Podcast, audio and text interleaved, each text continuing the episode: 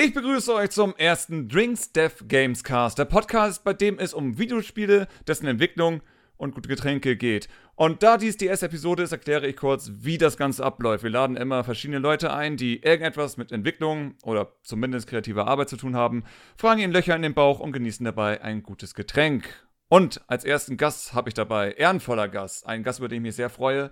Es ist der Ben. Hi Ben. Hallo. Und um damit keine Verwirrung für die Leute, die äh, mich verfolgen, nicht Ben Zimmermann, sondern Ben Star. Nicht der Musiker, der andere, der über dessen Namen häufig im Stream Witze gemacht wird. Einer, einer der, vier, der vielen Bands in diesem. In es diesem sind sehr viele Berufsfeld. unterwegs. Du bist einer dieser, einer dieser unendlichen Bens, aber Es gibt, es ja. gibt zu viele. Ist das, es gibt immer diese Namenbooms. So, ich weiß, ähm, Ja. mein Name, also Christian, ist damals in dem Jahr, in dem ich geboren wurde, war es einer der äh, häufigsten Namen überhaupt tatsächlich. Und deswegen gibt es sehr, sehr viele Christians. Vor allem damals, okay, das ist ein bisschen off-topic, aber ich war damals in so ein Computerlernclub. Das hieß Future Kids. Großartiger Mhm. Name. Sehr Ähm, futuristisch. Genau, und das, ich hatte mich halt immer für PC interessiert schon damals und meine Eltern haben gesagt, komm, dann fördern wir das ein bisschen, gehst du halt in diesen Computerlernclub. Das Ding war, da war halt so basic, dass mir das regelrecht gelangweilt hat. Und dann, weil es, ich, ich mich gelangweilt hatte und irgendwie zwei, drei andere sich auch gelangweilt hatten, hatten die halt sozusagen einen neuen Kurs extra für uns gemacht über Programmieren. Und da haben wir Mhm. ähm, Turbo Pascal gelernt. Das war interessant. Vor allem für mich, weil ich bin richtig scheiße in Lernen. Ich bin katastrophal in Lernen. Also richtig scheiße. So, ich weiß noch, ähm, einmal war, wir waren irgendwie zu dritt in den Kurs, zwei waren krank, weil eben gerade so eine Welle umging und ich war alleine dort. Und der Lehrer hat sich mit mir hingesetzt und solche Basic-Sachen wie Schleifen und sonstiges versucht zu erklären. Und ich war einfach zu dumm, um es zu begreifen. Ich konnte es nicht. Ich habe mich selten als Kind so dumm gefühlt. Weil das Ding ist sozusagen, er hat halt irgendwo darauf bestanden, dass ich das jetzt irgendwie rausfinde. Naja, so habe ich also meine erste Erfahrung mit Turbo Pascal gemacht, äh, was übrigens interessant ist, weil es ja alles über DOS läuft, falls sich Mhm. daran noch jemand erinnert. Ähm, und der irgendwie so, äh, wurde damals gesagt, irgendwie so eine Art Vorstufe von Delphi ist, was eine sehr interessante Programmiersprache ist. Aber da möchte ich jetzt nicht drauf eingehen, weil das ist damals so 1996 Scheiß. Ähm, ja, das war jetzt kurz ein off-topic. Ähm, Ben, Ja. es geht ja auch um Getränke, deswegen die erste wichtigste Frage überhaupt an dich. Was trinkst du heute? Ähm, ich habe mir hier einen wunderschönen Pina Colada zusammengeschustert. Oh shit, okay, damit hast du schon mal instant gewonnen. Holy shit. Äh, ja, ich hab's, vorbereitet. ich, ich hab's mir ein bisschen einfacher gemacht. Ich hab noch Likör 43 rumstehen und hatte heute von Amazon Fresh eine Bestellung bekommen, wo halt Milch dabei war. Ich trinke einfach nur Likör 43 mit Milch. Was sehr, sehr lecker ist, um was anzumerken. Es ist ein sehr, sehr leckeres Getränk, aber bei Weitem nicht so komplex wie ein Pina Colada. Na, naja, komplex. Naja, also komplexer ist es schon, als einfach nur zwei Sachen zusammenkippen. Ah, ich meine, es waren nur zwei Sachen zusammenkippen. Ist da nicht noch was anderes? Was war noch mal alles im Pina Colada? drin? ähm, also, was ich jetzt hier habe, ist im Endeffekt schon eine fertig äh, Kokoslikör-Mischung. Ähm, Ah. Und das plus Ananassaft. Ja gut, das ist dann wirklich ein simpler Pina Colada. Gut, dann sind wir vielleicht doch auf derselben Ebene. Ähm, Nice. das Ding ist halt, ich habe, ich mache ja des Öfteren mal Party, wenn nicht gerade Pandemie ist. Also etwas her. Was? Und, und deswegen habe ich halt noch richtig viel so halbvolle Alkoholflaschen hier rumstehen von verschiedenen Mhm. Zeug, so Wodka und Shots und sonstiges. Und ich dachte mir, ich mache einen Podcast, damit, das, damit ich das mal loswerde. Ähm, das, Das ist war der Hauptgrund. Idee. Das ist der Hauptgrund gewesen. Und deswegen bin ich einfach froh, dass ich jetzt sozusagen meine zweite Flasche Likör 43 anbreche, weil ich habe noch eine andere. Aber die ist fast leer, aber ich dachte mir, ah, ich weiß nicht, ob das noch so gut ist, weil Mhm. irgendwann kristallisiert das, weil es ewig rumsteht. Ja, aber der schmeckt tatsächlich noch ganz okay. Das ist das, ist das Wichtigste. Okay, kommen wir zum zweiten wichtigen Thema von diesem Podcast. Dev. Du bist ja so einer dieser seltsamen Dev-Leute, die ich immer auf Twitter sehe. Und ich mich immer frage, sozusagen, wie machen die das? So, weil du postest deine GIFs von deinem Spiel, Mhm. du, du postest deinen Progress und alles und ich denke mir, okay, das sieht so fucking professionell aus. Wie ist das möglich? Ich weiß, du lachst. Für dich sieht das wahrscheinlich sowas wie, äh, naja, oh, die Stelle sieht scheiße aus. Äh, das Gift hätte besser sein können. Aber von jemand von außen denkst du einfach nur, fuck, ist das polished. Aber lass doch kurz auf dein Spiel mal eingehen. So, Mhm. erzähl mal was über dein Spiel. Was machst du überhaupt? Äh, okay. Das kann, das kann ich, das kann ich machen. Ähm, Ich entwickle ein äh, 2D-Plattformer-Roguelite äh, namens Revita. Ähm, und das, das Gimmick des Spiels ist, dass man im Endeffekt durch, durch so eine Art wellenbasierte Räume durchgeht. Ähm, und wenn man Gegner besiegt, kann man deren ihre Seelen einsammeln. Und dann kann man diese Seelen, sich mit diesen Seelen, ähnlich wie in Hollow Knight, falls das Mhm. Leute kennen, sich damit heilen. Und dann kann man die, die Leben, die man hat, für Upgrades etc. eintauschen. Und dadurch gibt es so eine relativ interessante äh, Risk versus Reward ähm, Gameplay Loop, ähm, die einen mehr oder weniger immer an der Kante hält, wenn es um Leben geht. Hast du irgendwelche Systeme drin, dass das System oder dass das Spiel sozusagen leichter oder schwerer wird in gewissen Situationen? Oder ist es wirklich sozusagen, du fässt das nicht an, Gegner kommen immer in denselben Wellen, egal wie wenig Leben oder sonstiges du hast? Äh, es gibt natürlich, es gibt, also es gibt einen Haufen äh, kleiner Minisysteme im Hintergrund. Ähm, Also ein, ein bestes Beispiel ist äh, zum Beispiel, ähm, wenn man weniger Leben ha hat, ähm, dann ist die Wahrscheinlichkeit, dass sowas wie Herzen spawnen, Hm. äh, höher. Oder wenn man es im größeren System sieht, weil Items in dem Spiel haben verschiedene Ränge. Mhm. Also je nachdem, wie gut sie sind. Ähm, und je länger man im Ende- Endeffekt keine Items von einer bes- bestimmten Rarität findet, desto höher ist die Wahrscheinlichkeit, dass man eins findet. Ähm, wodurch sich das Spiel so leicht daran anpasst. Weil wenn man wirklich richtig Pech hat, dann ist das Spiel Mhm. und sagt, hey, ähm, ist, es ist ja dieser Fall von, dass random ja immer nicht random genug ist, Ja. so doof es auch klingt. Äh, und ich habe es zum Beispiel bei Hades, ich spiele aktuell sehr viel Hades. Und Oh da ist no. mir aufgefallen, das ist ja ein sehr, sehr, sehr storylastiges Spiel. Und es Mhm. ist ein Roguelite, ist das ja letztendlich. Es ist ja nicht mal ein normales Like, sondern einfach nur ein Light, weil du ja sozusagen Sachen kaufen kannst, die den nächsten Run einfacher machen werden. Und permanent vor allem. Das ist ja das große Ding. Du wirst Wobei ich- permanent stärker. Ja. wobei ich dazu auch sagen muss, bei den, bei den, bei den Begrifflichkeiten blicke ich schon seit, seitdem ich nicht mehr durch. Die wechseln so, so jährlich, mehr oder Ja. weniger. War eine Zeit lang war es ja im Endeffekt, dass das äh, Roguelike halt einfach wirklich wie Rogue ist und dann Roguelite ist halt einfach nur, okay, es nimmt Elemente davon. Und Ja. jetzt in den letzten Jahren, hauptsächlich durch, durch Mark Brown auch, ähm, wurde das Ganze ein bisschen retextualisiert. Fucking Mark Brown. Verdammt. Also Ähm, übrigens für alle äh, Game Makers Toolkit, um was Ja. anzumerken. ähm, wo das Ganze mehr retextualisiert wurde im Sinne von Roguelike ist, es geht mehr um die Progression im Spiel. Das heißt, Roguelite heißt, du hast permanente Progression, Mhm. die im Endeffekt dich stärker macht. Ähm, und dadurch wird das Spiel leichter. Also du wirst im Endeffekt in Anführungszeichen künstlich stärker oder das Spiel wird künstlich leichter gemacht, je länger du Ja. spielst. Während Roguelike im mehr traditionellen Sinne heißt, dass ähm, die du hauptsächlich besser wirst dadurch, dass du mehr spielst und dadurch einfach ähm, besser am, im Spiel wirst. Halt hat beides Ich, Vor- und Nachteile. ja, also ich, ich, ich sehe sozusagen den Nachteil bei Light irgendwo, Mhm. dass du letztendlich sehr abhängig davon bist, das Spiel weiterspielen zu müssen. So im Sinne von, Mhm. du kannst es. Ich meine, es gibt immer den einen Speedrunner, der jetzt Hades mit den Anfangssachen durchspielt. Wird es Ja. immer geben. Das ist halt einfach so. Ähm, aber für den normalen, otto-normalen Spieler sozusagen ist das ja nicht möglich, so beim ersten Run sehr, sehr weit zu kommen, Jo. weil das Spiel basiert ja darauf, dass du es nicht kannst. Äh, und das ist an sich eigentlich, finde ich, schwierig, weil man immer das Gefühl hat, zum Beispiel bei Hades hat jetzt auch gehabt, dieses, ich kann jetzt nicht gewinnen, weil es einfach für mich Ja. gerade unmöglich ist zu gewinnen. So das Spiel will, dass ich verliere, damit ich jetzt mal von vorne anfange. Aber Hades hat nun wirklich diesen Trick die ganze Zeit, dass es aber storytechnisch Sinn ergibt, dass du stirbst. Und Hm. das ist so eine Sache, die viele Leute sozusagen nicht hinbekommen haben. Dass wirklich sozusagen das Sterben irgendwo in das Spiel mit wirklich eingebaut wurde, dass es einfach Sinn ergibt, dass du das machen musst. Aber dann wiederum würde ich sagen, dass zum Beispiel ein Enter the Gungeon ein Like ist, obwohl du ja Sachen freischaltest, die das womöglich, und das ist das Wichtige, womöglich einfacher macht. Ja, Weil du absolut. kannst ja dann Waffen zum Beispiel kaufen, die du dann willkürlich finden kannst. Das ist das Wichtige an der Mhm. Sache. Aber es gibt auch Waffen, die willst du dann gar nicht willkürlich finden. Das Ding ist aber, du hast sie gekauft, also wird es die auch irgendwann willkürlich geben. das ist eigentlich so ein System, wo ich denke, du kannst dir eigentlich deinen Run schwerer machen, indem du eine Waffe kaufst Ja. und die eigentlich gar nicht so geil ist. Aber jetzt ist die Chance halt, dass du die bekommst. Aber ich glaube Ja. auch Enter the Gungeon eben, ja, wie auch dein Spiel letztendlich, hat irgendwo Systeme, dass wenn dein Run wirklich scheiße ist, dann doch dir ein wenig geholfen wird. Und man merkt, man kriegt ein bisschen mehr Leben, wenn du halt wenig Leben hast und all sowas. Also, ich kann mir auch vorstellen, dass viele dieser Spiele so pro Run so ein wenig hin und wieder Helferpunkte reinpacken. Ich vergleiche mhm. es mal mit den Kranautomaten von Jahrmarkt. ich finde, das ist ein schöner Vergleich. So, okay. 99% der Spiele so, sind richtig, richtig kacke.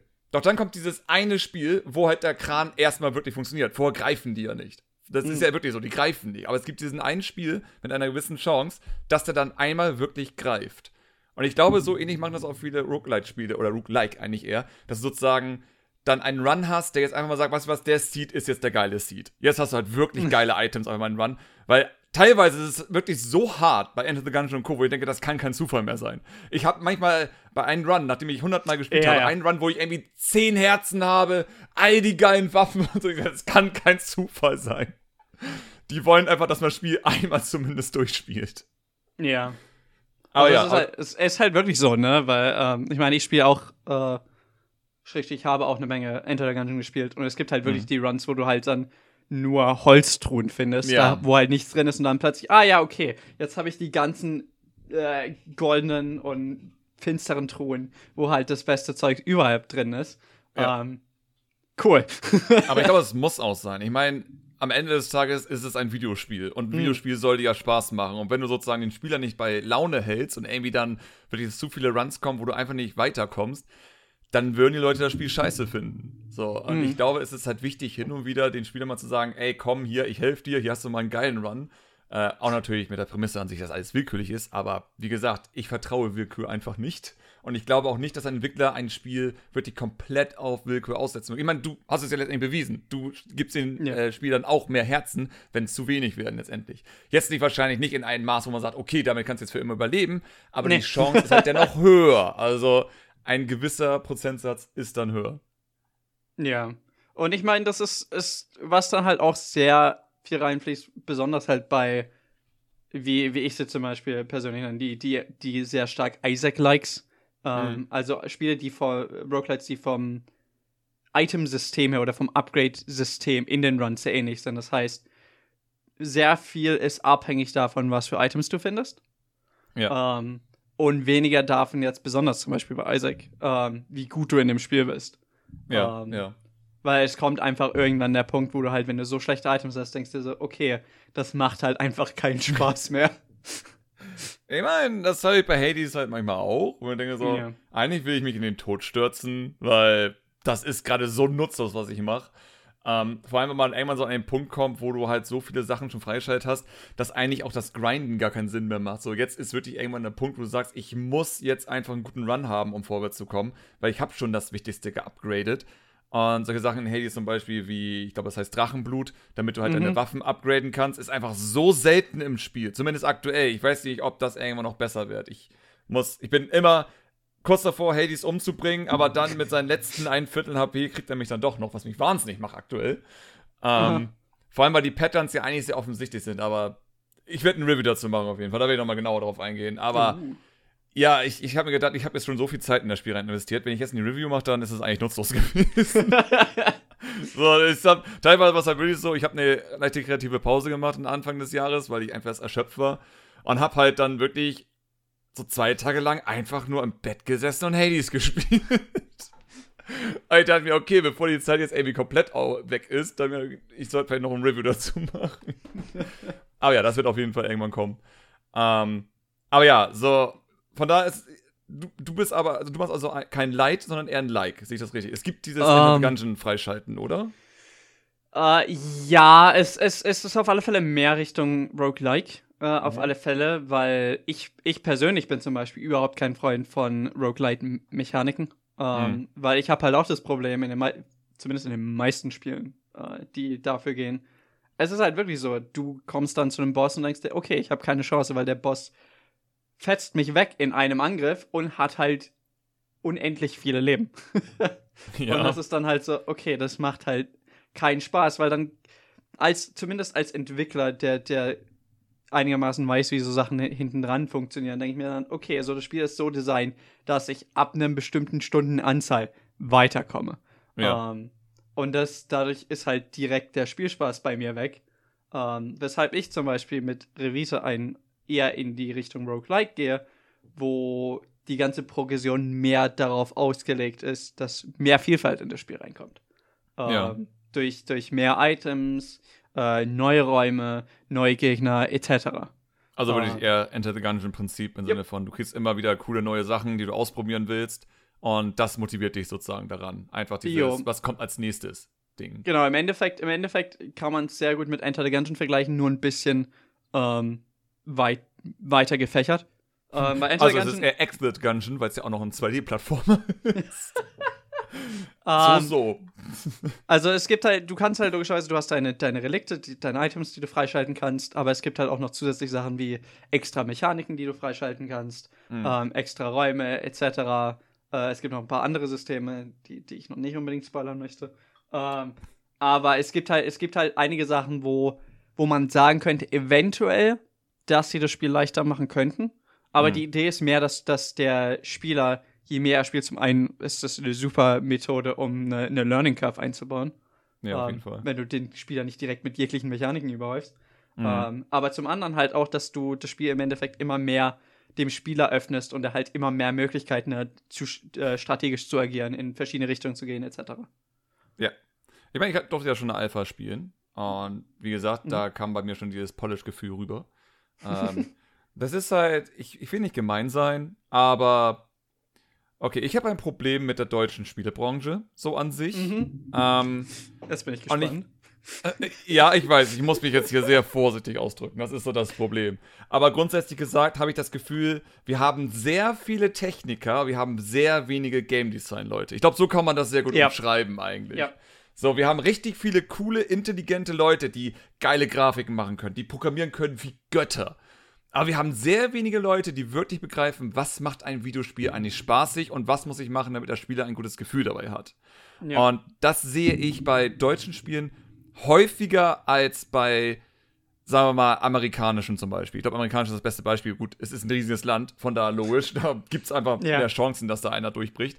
Ähm, aber im deutschen Bereich sehe ich sowas seltener, wenn ich Beispiel mir Game Jam-Projekte oder ähnliches ansehe, wo ich mir denke, ja, die Idee ist cool, aber es macht keinen Spaß. So, Ja. und das ist immer so, wenn ich jetzt ein Game Jam mache, zum Beispiel, wir machen jetzt den Global Game Jam mit, äh, Mhm. weil mich eine Freundin wieder überredet hat, dazu das zu machen. ähm, nachdem ich schon zwei Game Jams jetzt gemacht hatte. Und für mich ist immer der erste Fokus, weil es werden immer viele Ideen in den Raum geworfen. Und meine, meine Frage ist eigentlich immer, ja, aber warum soll das Spaß machen? So, Ja. weil das ist super wichtig ja letztendlich. Was macht an diesem Spiel dann am Ende Spaß? Und bei vielen Game Jam-Spielen siehst du einfach, dass diese Frage nicht aufkommt, sondern eher dieses, wir machen das, weil wir haben das mal irgendwo gesehen und wir probieren das mal letztendlich. So, diese Ja. wirklich spaßigen Sachen sind seltener, vor allem wenn es sozusagen um was Neues geht.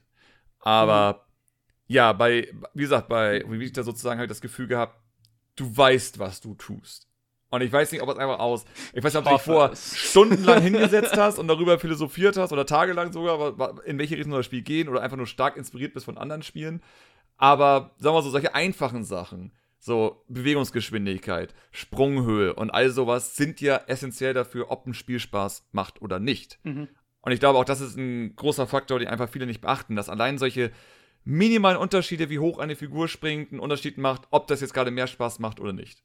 Weil dann haben wir solche Sachen wie Little Big Planet zum Beispiel, was ausgezeichnet wird mit dem Spiel mit der schlimmsten Steuerung überhaupt. Aber der Fokus ist halt auf Level und Spiele Mhm. bauen letztendlich. Aber dennoch, ich glaube, du weißt, was, du mein, was ich meine Ja. mit so Floatiness letztendlich. Und sehr viele Indie-Spiele, sagen wir auch jetzt nochmal international, zum Beispiel Jump'n'Runs, fühlen sich häufig floaty an. Und Mhm. das ist bei deinen Spielen nicht so. Und das finde ich schon mal gut. Weil dadurch bin ich einfach schon instant, da habe ich schon instant dieses Gefühl von, okay, Puh. das ist nicht einfach nur ein äh, Zwei-Monats-Projekt, da ist ein bisschen mehr dahinter. Das sind schon ein paar Monate. Ja, es sind ein paar Monate. Wie viele Leute arbeiten eigentlich dran? Ah, mittlerweile sind wir circa vier Leute. Ähm, Okay. Wie ist das Großteils, aufgeteilt? Ähm, es ist großteils Halbzeit und man, also es ist hauptsächlich Freelancing. Mhm. Ähm, und ich bin mehr oder weniger die einzige Person, die wirklich fest Vollzeit angestellt ist. Ja. Im Endeffekt mein Projekt ist. Dementsprechend bin ich dezent etwas dazu gezwungen. Ja. Ähm, das heißt, ich mache ähm, die ganze Programmierungsarbeit, Game Design und den meisten Teil vom Visuellen. Mhm. Ähm, dann haben wir zusätzlich noch einen Komponisten, Schrägstrich Sounddesigner. Ähm, zusätzlich noch eine Person, die teilweise mit, mit dem Visuellen aushilft. Ähm, mhm. Und dann jetzt seit neuestem eine vierte Person, die sich um Writing-Zeugs kümmert, weil ich bin ein schrecklicher Schreiber. Ich meine, das ist glaube ich ganz gut. Ist er dann Native English Speaker oder was mhm. ist das da? Speaker. Ich habe übrigens eine Schiene drin, deswegen einige S-Leute werden als SCH rauskommen. Sorry dafür. Ähm Aber ja, natürlich, wenn du jemanden hast, der Native ist, ist natürlich ja. dann teilweise nochmal einfacher, weil dann wirklich die harten Fantasy-Lore-Begriffe äh, rausholen kann, die man selbst gar nicht auf dem Schirm hat. Wobei ähm, ich. Ja, sorry. Ja, jetzt ja weiter, mach. Äh, wobei ich dazu auch sagen muss, äh, selbst wenn das Spiel in Deutsch wäre, wäre ich ein fürchterlicher Schreiber. Okay, gut, ja dann. das ist halt ich einfach nicht mein Ding. Blobcat hatte ja sehr, sehr wenig Texte. Das war ja eigentlich von Anfang an mhm. die Idee, die Texte so niedrig wie möglich zu halten. Und wir hatten das Spiel äh, ursprünglich auf Mobile auf Englisch rausgebracht. Ich habe da alle Texte selbst geschrieben. Mhm. Und die wirklichen Texte kamen wegen den Stickern, die du ins Spiel freischalten konntest, weil es gab ja zum Ende hin, glaube ich, 110 oder mhm. 120 Level. Und jedes Level hat einen Sticker und jeder Sticker hat einen kurzen Text dazu. Also oh ganz Gott. kurz. Ein bis zwei Sätze. Aber dennoch, ja. so, es musste immer sich irgendwas überlegt werden. Und das war eigentlich super spannend, weil als wir dann die deutsche Version gemacht haben, zusätzlich, musste ich die erstmal übersetzen. Und das Coole ist sozusagen, ich konnte dann anfangen, auch in Anführungsstrichen deutsche Kultur da reinzubringen. Ich habe versucht, in Englischen halt irgendwo ein bisschen Meme-Kultur reinzubringen, weil mhm. das einfach so was du machen kannst, als jemand, der nicht in diesen Ländern wohnt. Mhm. Ähm, in Deutschen habe ich so was, was ich. Es gab zum Beispiel eine, ähm, ein, einen Sticker mit einer Blobcat, die auf dem Prestophammer war. Und dann habe ich halt sozusagen Torfrock-Lied angespielt mit, man nennt ihn Prestophammer Bernhard. So. Und das ist aber sehr Deutsches. Das würde ja kein anderer verstehen, wenn du das in eine mhm. andere Sprache übersetzen würdest. Ähm, aber dann habe ich darüber nachgedacht, im Sinne von, das ist ja eigentlich kacke, wenn du dann irgendwie so etwas jemandem gibst, mit diesen Insidern, diesen ländlichen Insidern sozusagen, ja. und das soll übersetzt werden, dann würden jetzt ja eins zu eins übersetzen und dann hast du so eine Katastrophe wie Futurama und Simpsons damals. So, wo halt mhm. einige Witze so schlecht falsch übersetzt wurden und du sagst, es ergibt überhaupt keinen Sinn mehr am Ende. Und das haben wir dann so gelöst, dass die äh, brasilianische Version wurde dann von zwei äh, Bekannten übersetzt, und ich habe denen gesagt, ey, mach bitte da irgendwas rein, was irgendwie Sinn in dieser Sprache ergibt. Und dann hatte ich noch eine weitere Firma ähm, angeschrieben, die das dann den Rest über, die hatten das in Spanisch. War das Spanisch? Ist nicht brasilianisch Spanisch? Nein, das ist was anderes, Portugiesisch. Verdammt. Ja. Okay, ich bin mal wieder Erdkunde-Idiot. Äh, äh, ja, in Spanisch, in äh, Japanisch und in Chinesisch, glaube ich. Ich glaube, die drei Sprachen haben sie hm. übersetzt. Ich bin gerade unsicher, dass es noch eine weitere gab. Ähm, auf jeden Fall hatte ich der Firma gesagt, ey, bitte sag den Übersetzern, die sollen dort von ihrer eigenen, von ihrem eigenen Land witzige Sachen einbauen. So, die nur die dort verstehen, weil die Texte sind alle auf Humor aufbasierend, dass die sozusagen nur von den Leuten verstanden werden können, die in the know sind, letztendlich. Ja. Und dann hatten wir es halt gemacht und das war eine super gute Arbeit. Die haben mega schnell gearbeitet, waren nicht teuer, ähm, war wirklich, wirklich sehr, sehr gut, was sie gemacht haben. Und mhm. vor allem, das war eine Firma, die sich auf Videospiele spezialisiert hat. Sprich, die haben auch cool. sinnvolle Übersetzungen für diverse ja. äh, Sachen gegeben. Weil ich erinnere mich immer nur wieder an Resident Evil äh, Mercenary 3D, wo sie einen Wellenmodus drin hatten. Und bei Wellen, oben rechts steht ja immer sowas wie Welle 1 von 5. Und anstatt dass da Welle stand im Deutschen, stand dort Winken. Weil Wave. Weil Wave ja auch Winken sein kann. Und da dachte ich mir, okay, du brauchst echt Firmen, die Ahnung haben davon, dass sie gerade ein Videospiel übersetzen. Naja, und das war eben so eine Firma. Und dann hatte ich mich irgendwann mal hingesetzt, habe mir diese Excel-Tabelle angeguckt und habe einfach mal Google Translate genutzt. Und mir so oh. diverse Sachen angeguckt, also einfach mal grob mhm. übersetzt. Und ich war echt überrascht. Einige Sachen waren wirklich, wirklich gut, weil sie komplett eigens interpretiert waren, was da jetzt eben hingeschrieben werden sollte. Mhm. Also da dachte ich mir so, ich glaube, wenn jemand Blobcat spielt auf Spanisch, wird er trotzdem an den Texten das witzig finden am Ende, weil der sich Mühe gegeben hat, da coole Texte zu ja. machen. Von daher, das ist super, super wichtig. Deswegen, wenn jeder ein Spiel macht, der irgendwie eine Übersetzung am Ende haben möchte, holt euch eine Firma. Macht es nicht selbst. Holt, Und holt, nutzt nicht Google Translate. Ja, wollte gerade sagen. nicht Google Translate. Es gibt in Unity ein fucking Asset Store Paket, was einfach sagt, du kannst einfach Google Translate nutzen. Also, nein, ja. macht das nicht. Nie. Auch solche einfachen Sachen wie, ich habe ja Kleidungsteile äh, für Multiplayer. Nicht mhm. Google Translate. Es können Sachen rauskommen, die wollt ihr nicht haben. das ist wirklich ganz, ganz schlimm. das, das Witzigste ist ja immer noch, dass das sogar bei großen Firmen als durchrutscht. Ja. Also ich mhm. erinnere mich, ich weiß, äh, ich glaube, eines der, der, der Shantae-Spiele, eines der ja. neueren, hatte, glaube ich, irgendeinen so richtig, richtig komischen Übersetzungsfehler drin in der deutschen Version. Ja. Ähm, so Sachen, wo du denkst, eigentlich, wie, wie passiert sowas? Das passiert so meistens, Studio. weil du eine Firma hast, die der Auftrag wird, die Sachen zu machen, aber die dann, dann keinen es, Scheiß drauf gibt. nee, nee, nee, nee. Ist noch viel schlimmer. Es kommen dann nämlich Sachen, die noch nachträglich hinzugefügt werden und du willst diese Firma dann nicht nochmal anschreiben so, und dafür mh. Geld ausgeben. Bei Blobcat gab es das halt auch. So, ich hatte dann ähm, neue Kleidungsteile hinzugefügt für einen kleinen Patch im Nachhinein. Und ich dachte mir, okay, entweder schreibe ich die Firma an und zahle denen nochmal Geld, oder ich nutze ganz kurz Google Translate. Und ich habe dann ernsthaft mich hingesetzt und bei jedem Wort in jeder Sprache mehrmals gegoogelt, ob das wirklich dieses Wort ist. Weil vor allem bei Kleidungsteilen gibt es oft Doppeldeutungen, da muss man aufpassen. Aber ja, das kommt dann meistens deswegen. Ähm, beeindruckend finde ich solche Firmen wie Sega zum Beispiel. Sega hat mhm. ja schon seit sehr, sehr langer Zeit alle Sprachen intern gemacht und auch immer schon die japanische Version hat immer schon alle Sprachen eingebaut. So gutes Beispiel damals Bayonetta, was eben sehr viel früher in Japan rauskam, das heißt mhm. früher, etwas früher. Und wenn du halt die japanische Version importiert hattest, konntest du es auf Deutsch spielen, weil einfach Sega schon immer alle Sprachen in ihre Spiele mhm. einbaut. Als einer der wenigen Firmen, glaube ich. Ich glaube, es gibt nicht so viele Publisher, die das wirklich machen. Ich glaube, Nintendo macht, ich, bis heute, dass nur die PAL-Version alle Sprachen letztendlich drin hat. Wobei ich mir unsicher bin, obwohl sie jetzt in der Switch die Sprachen einstellen können.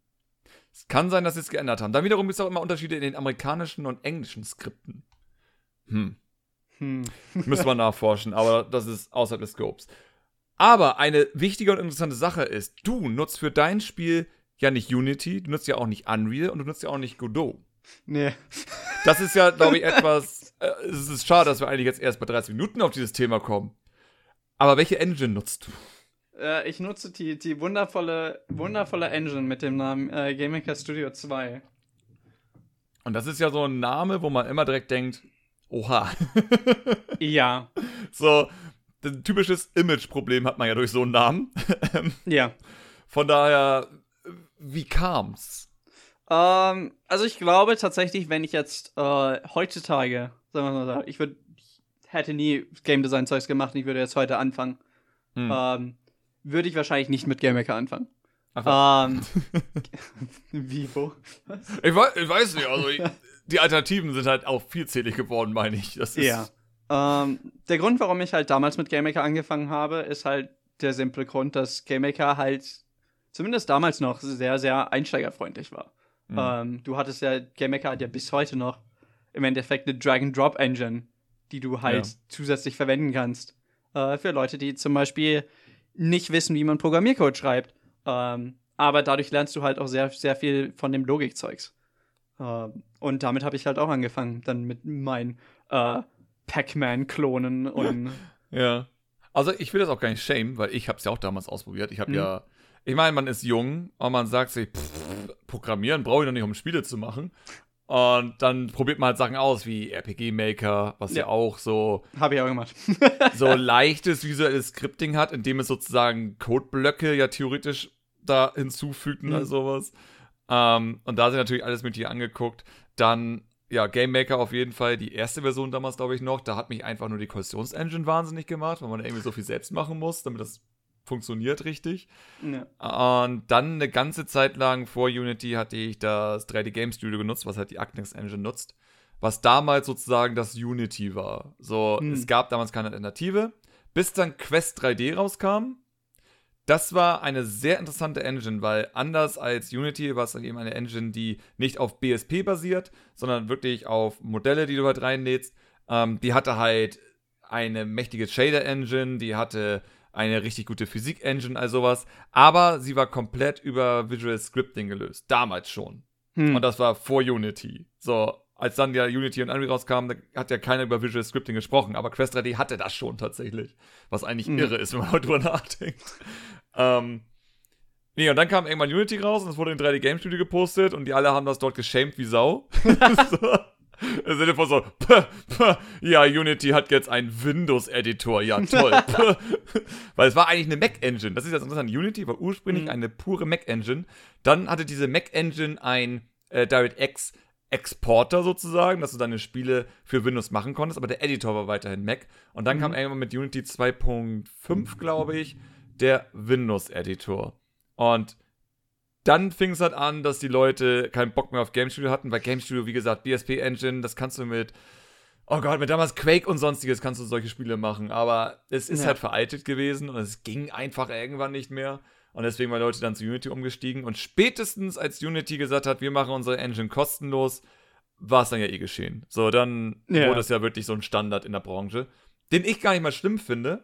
Aber du hast natürlich, wenn du Unity nutzt, direkt so ein schlechtes Stigma irgendwo, weil alle können Unity nutzen und das bedeutet auch, Mhm. dass du sehr viel Scheiße mit Unity siehst. Was Ja, klar. schade ist. Deswegen, eigentlich hast du ja einen Vorteil, weil keiner kennt mehr Game Maker. Äh, wobei ich dazu auch sagen muss, dass zumindest in letzter Zeit GameMaker auch sehr viel für ihr Imageproblem gemacht hat. Ähm, also zum, es gibt immer mehr auch größere Spiele, die tatsächlich äh, im Hintergrund GameMaker verwenden. Ähm, was teilweise echt äh, sehr, sehr unglaubhaft ist, wo man denkt so, Mhm. das verwendet GameMaker. Ähm, weil das große Problem mit GameMaker ist halt, und ich mag GameMaker tatsächlich sehr. Ja. Ähm, aber GameMaker ist halt super, super für, sei es jetzt Game Jams oder kleinere Projekte. Ähm, besonders im 2D-Raum. Ähm, weil in meiner Meinung nach ist GameMaker, wenn es um 2D-Spiele geht, immer noch zumindest mehr oder weniger am besten. Mhm. Ähm, andere Engines nach und nach werden da auch immer besser. Ähm, sei es jetzt, sei es jetzt Godot, sei es jetzt Unity mit ihrem 2D-Zeugs. Ja. Ähm, aber in meinen Augen ist GameMaker da immer noch am meisten vorne dran. Es ist halt eine äh, pure 2D-Engine ja auch. So, Exakt. Das ist ja einfach ein Vorteil, den du ja bei Unity Wobei, man kann in GameMaker auch 3D machen. Uh, aber dann hast du das Problem wahrscheinlich umgekehrt. Man sollte es nicht machen, ja. aber es ist möglich. Ähm. Aber ja, das große Problem, was ich jetzt halt auch bei Revita merke, ist, dass Revita von der Scope her und vom generellen ähm, Design von den Systemen her halt dann doch aus GameMaker langsam rauswächst. Mhm. ähm, wo halt in einigen Stellen halt ich an Probleme stoße mit der Engine, die 90% der Leute, die die Engine verwenden, niemals merken. Ähm, Wo ich mir halt denke, hm, es wäre schön, wenn ich die Probleme nicht hätte. ähm, sei es zum Beispiel mit der, mit der Sound Engine. Äh, Game ja, Maker Sound Engine ist mitbekommen. du fürchterlich. Da, ja, du warst nicht glücklich die Zeit.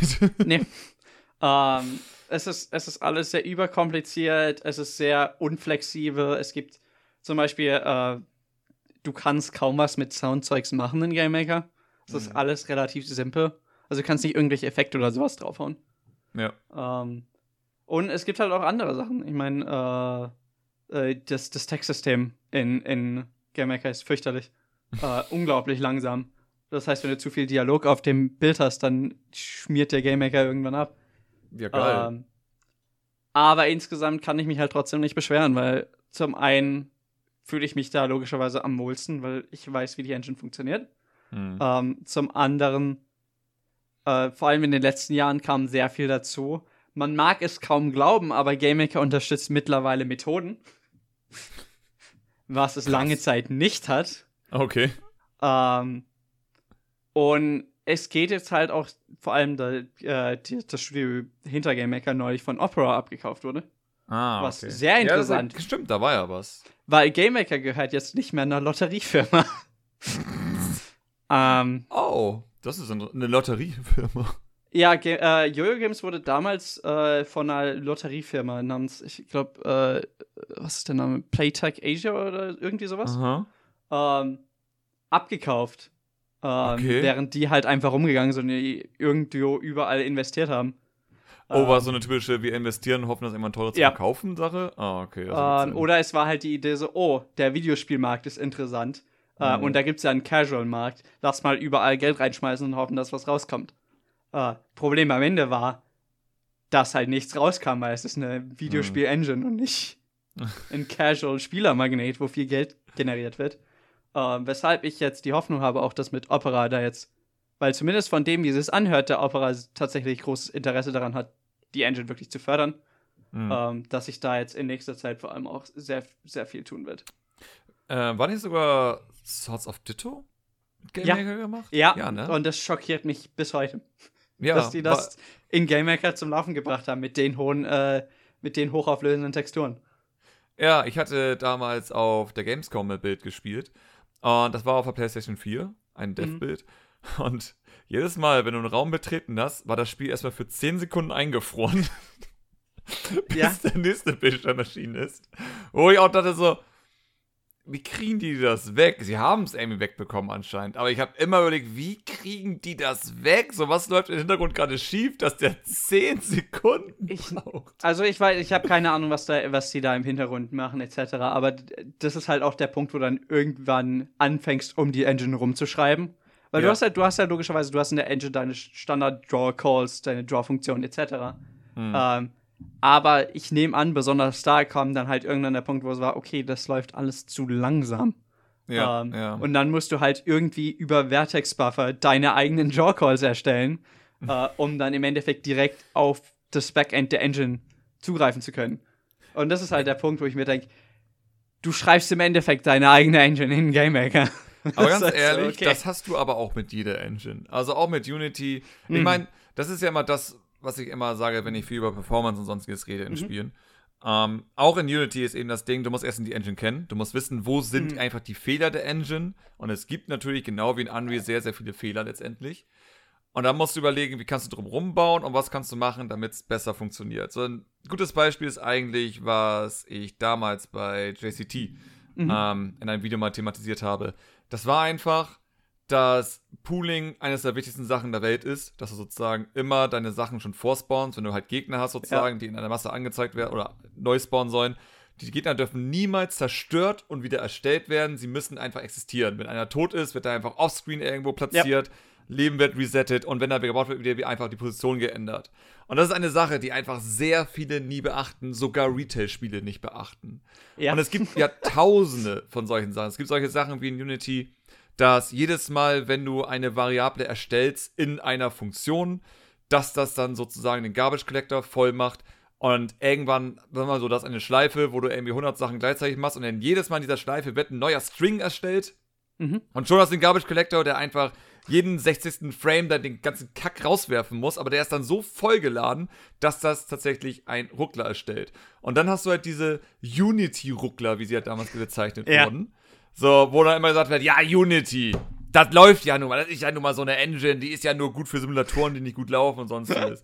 so, das hat mich damals schon immer irritiert. Und dann gab es ja diese ganzen Wii U Unity-Spiele, die alle Probleme hatten. Durchwegs, alle. Unity-Spiele auf der Wii U hatten Probleme. Und ich Passend. dachte mir so, ja, ich dachte, das kann doch nicht sein. Und dann kam die Switch raus und dann alle Unity-Spiele waren erstmal 30 FPS, wo ich dachte, was ist hier los? So, wie kommt das? Was, wa- was läuft hier schief? Einige hatten auch wieder ihre Mini-Ruckler, wo auch wieder gesagt wurde, ja, ist ja Unity. Und dann hatte ich ja Blobcat portiert und ich bin ja eigentlich ein kompletter Amateur in Sachen Programmierung. Mhm. Ähm, aber ich habe so ein Basics-Zeug drauf. Und vor allem, das ist vielleicht das Wichtigste, ich weiß, wie man in Unity den fucking Profiler verwendet. Damit du einfach nachgucken kannst, wo etwas schief läuft. Weil der Profiler sagt dir, was schief Ja. läuft. Also er sagt einem das wirklich, wirklich gut, was schief läuft in den Augenblick. Ja. Und dann habe ich halt in Blobcat das genutzt. Und erstens hatte ich nie Mini-Ruckler. Ich kannte das nicht. Und am Ende hatte ich ja auch noch den Multiplayer. Ich weiß gar nicht, wie viele Mäuse da Ich glaube, ich hatte irgendwie 60 Mäuse da auf dem Bildschirm mit Multiplayer und Umgebung, alles sonstiges. Und trotzdem 60 Bilder pro Sekunde. In 1080p und sowas. Und ich dachte so, was machen die anderen denn falsch? Vor allem, wenn man Das sich kann halt, doch nicht sein. vor allem, wenn man sich dann halt die Spiele anschaut und dann denkt, irgendwie, irgendwie Ja. kann das nicht sein. Was ist da, was jetzt wirklich Probleme bereitet? Ich hatte mit den, ich hatte ja bei den Pixelmanias einen Livestream damals Mhm. Und die hatten das Spiel Chroma Gun auf der Switch rausgebracht. Mhm. Pottenhässlich auf der Switch. Ein pottenhässliches Spiel. ähm, so, das Spiel an sich auf den anderen Plattformen hat einen Look. Ich würde nicht sagen, dass es schön ist, aber es ist auf jeden Fall nicht so katastrophal wie auf der. Switch. So, und auf der Switch auch noch mit 30 Bildern. So, du guckst das an und denkst dir, das ist hässlicher als Portal 1 von der, vom Detailgrad her. Portal 1 ist ja nicht mehr hässlich. Es hat seine Texturen und seinen Stil. Aber sagen wir von Komplexität, von Polygonen Ja. und Shadern und sonstiges, ist das hässlicher als Portal 1, aber läuft auf der Switch mit 30 Bildern pro Sekunde. Und er hat halt damals dann gefragt, natürlich haben die gesagt, euer Spiel ist hässlich und ich hoffe, dass sie diesen Podcast niemals hören werden. Ähm, aber ich habe auf jeden Fall gefragt, so sag mal, warum lief die Switch-Version von Chroma Gun eigentlich mit 30 Bildern? Und die Antwort war, wir hatten zwei Wochen Zeit für die Portierung, alles andere hat sich nicht gelohnt. Und dann dachte mir, okay, das ergibt Sinn. Weil Blobcat habe ich halt wirklich, ja, ich glaube, drei bis vier Monate, ne, eigentlich drei Monate habe ich für die Entwicklung für die Switch-Version gebraucht. Und dann noch mal so eineinhalb Monate, um mich mit Nintendo zu kloppen, damit das Spiel erscheinen darf, weil vor allem wegen Online-Modus gab es immer Sachen, wo Nintendo gesagt hat, nee, also das funktioniert nicht und wir haben den und den Test gemacht mit Controller rausgerissen während mhm. Online-Match und dann ist irgendwas nicht, hat irgendwas nicht funktioniert. Furchtbar. Furchtbar. Also das war wirklich kein Spaß. Aber dann wiederum, Nintendo hat gratis Playtesting gemacht, in dem Fall. Ja. Von daher, das Spiel war am Ende ja auch für den PC dann stabiler als zuvor. Also, immerhin. Also wir haben das System mit einem Hammer geschlagen und aus irgendeinem Grund ist das Spiel ausgegangen. Also ja, genau, so eine Art. aber dann, aber immer mit so einem Ding von, Sinne von, es ist unwahrscheinlich, dass das jemals passieren wird, aber sie haben es gefunden und deswegen könnte ja. es passieren. Und ich sollte es eigentlich fixen, deswegen. Und das war, also, das war wirklich stressig. Vor allem, weil ich einmal ähm, im Urlaub war in Kreta zwei Wochen lang und mhm. in der ersten Woche hatte ich eine Mail von Nintendo bekommen, im Sinne von, ja, das und das und das und das ja, und das mal. und das muss geändert werden, das funktioniert nicht. Und ich hörte so auf Kreta, der erste Mal mir so, ich will nach Hause und mhm. arbeiten. das hat mich echt fertig gemacht, so, scheiße. Und das ist halt, ich meine, ich habe ja mit Bobcat auch noch versucht, alle Controller zu unterstützen, sogar Single Joy-Con, ja, das macht oh, auch Probleme. So, das ist einfach sozusagen so ein Multiplayer-Bildschirm zu haben, wo du einfach äh, Controller verbinden kannst und du kannst deinen Charakter auswählen. Aber was passiert, wenn jetzt ein Controller die Batterie alle ist? So, funktioniert das, dass sich dann wieder reconnected und man richtigen Spieler ist und all sowas. Es ist irre, was die Switch da für Probleme machen kann. So, ich weiß noch in der damaligen Zeit mit Xbox 360, du hast einen verdammten Controller gehabt, hast einen mhm. angemacht, warst du der Erste. Zweiten angemacht, warst der Zweite, hast den Dritten gemacht, warst der Dritte. Wenn die ersten beiden ausgehen und der Erste macht wieder an, ist er einfach automatisch der erste Punkt, egal warum. So, Notfall muss halt die Controller den anderen Leuten, den anderen Typen geben. Aber da die Switch ja einfach so viele Controllerarten unterstützt, ja. haben sie ja dieses interne System mit diesem Bildschirm, der dann erscheint. Den du übrigens auch per Skript dann erstmal aufrufen musst und du kannst halt coole Sachen machen. Du kannst den Farben geben und du kannst den Spielern Namen geben und sonstiges. Ähm, aber letztendlich, bei allen Problemen, die ich hatte, und das ist ungelogen, bei allen Problemen, die ich hatte, die Nintendo sich beschwert hat, habe ich mir angeguckt, wie Mario Kart 8 es gemacht hat. Ja. Das war meine Lösung für alles, weil ich dachte so, Nintendo findet das und das doof und das, das funktioniert nicht. Wie hat das Mario Kart 8 gelöst? Und häufig war es einfach sowas wie Mario Kart 8 geht zum Titelbildschirm zurück. In den meisten Fällen. Also wirklich so knallhart im Spiel oder sonstiges. Oh, Controller alle zurück zum Titelbildschirm. Und dann habe ich gedacht, weißt du was, dann mache ich sowas ähnliches. Fickt euch alle. Sehe ich ja nicht ein. Wenn Nintendo das als okay empfindet, dann ist das ja für mein Spiel auch wohl richtig genug. Ja, kannst, kannst auch das, den Nintendo Polish-Siegel draufpacken. Also, Eben, genau, Nintendo gesagt, ja, das gesagt, ist, voll okay. für Nintendo-Spiel. Aber ja, so, das ist halt, also Switch-Entwicklung ist interessant und ich finde es ja auch mega spannend, aus der Konsole so viel rauszuholen wie möglich. Vor allem, weil ich empfinde, dass Unity eine Engine ist, die einfach so basic ist. So, du hm. hast keinen richtigen Einblick dahinter, was jetzt dieser normale Renderer, den du hast. Ich meine, jetzt mit der Render-Pipeline kannst du mehr machen, aber dieser normale Renderer von Unity, du hast nicht wirklich Einblick, was er macht. Aber ich habe immer das Gefühl, dass wenn du einen Würfel in die Zähne reinstellst, nur einen weißen Würfel, und das vergleichst mit einem Unreal-weißen Würfel sozusagen. Der wird in Unreal sehr viel geiler aussehen, dieser wei weiße Würfel. aber auch Unmengen mehr Ressourcen fressen am ja. Ende. Und bei Unity sozusagen musst du sehr viel dafür tun, dass ein Spiel gut aussieht. Aber du hast diese komplette Kontrolle darüber. So, was ja. frisst gerade wie viel Performance. Und ich glaube, das merkst du halt häufig auch bei Switch-Spielen letztendlich, dass die Unreal-Spiele zwar häufig gut aussehen, sowas wie Snack Pass zum Beispiel, hatte ich ja im Livestream gespielt und ich war mhm. begeistert davon, wie gut das auf der Switch aussieht. Ein sehr hübsches Spiel. Läuft mit 30 Bildern, ja, ist okay, aber dennoch für die grafische Qualität und vor allem mit stabile 30 Bilder, sage ich, lohnt sich komplett. Ja. Aber das ist eben das Ding. So, ich kann mir vorstellen, dass du mit Unity vielleicht das einen Ticken hässlicher hinbekommen hättest, aber dann vielleicht sogar mit 60 Bildern, wenn du weißt, was du tust. Das ist noch ein wichtiger Faktor bei der ganzen Sache. Aber ja, nur, weil du bei Unity diese Kontrolle hast darüber. Ja, und das Wichtigste ist halt auch immer, ich meine, wie du vorhin noch erwähnt hast, ist es halt ne, eine Produktionsfrage. Weil, ja. wenn, vor allem, wenn man halt in einem, in einem Studio arbeitet, etc., gibt es halt Deadlines. Ähm, und da ist dann egal, wie gepolished es dann ist, solange es funktioniert, funktioniert es. Das ist ja das. Ding. Also mit Blobcat habe ich ja sehr, sehr viel über Switch-Entwicklung erfahren. Mhm. Und das konnte ich dann sozusagen bei allen zukünftigen Sachen anwenden. Deswegen sowas wie, was ich mit JCT gemacht habe, letztendlich, so die aktuelle Bild, die ich halt habe. Das sind halt so Sachen, wo ich dachte, das wäre eigentlich auf der Switch mit Unity gar nicht möglich. So mit der Erfahrung, die ich mit Blobcat ge ja. gesammelt habe. Aber da ich mir einfach so viel eingelesen habe in Sachen Optimierung und sonstiges, habe ich halt gemerkt, es geht. Du musst nur wissen, was du tust und vor allem, du darfst dich nicht zu sehr verlassen auf externe Tools.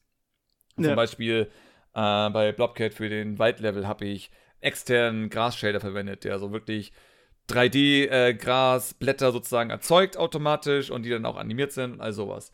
Das war ein Horror auf der Switch mit 60 Bildern hinzubekommen. Ja. Und das ist, es wäre zum Beispiel mit JCT unmöglich, das gut zu machen, weil dieser Shader ist nicht optimiert für Low-End-Plattformen letztendlich. Ja. So, du hättest dann diesen Fight, den ich nicht haben möchte, dass das Gras irgendwie so in den nächsten drei Metern zu sehen sind und dann verschwindet. Das wird einfach kacke aussehen letztendlich. Ja. Und dann muss man sich überlegen, was machst du stattdessen? Und vor allem bei einem 60 FPS-Spiel musst du ja immer überlegen, wo specke ich am Ende ab? So, was ist nicht wichtig genug?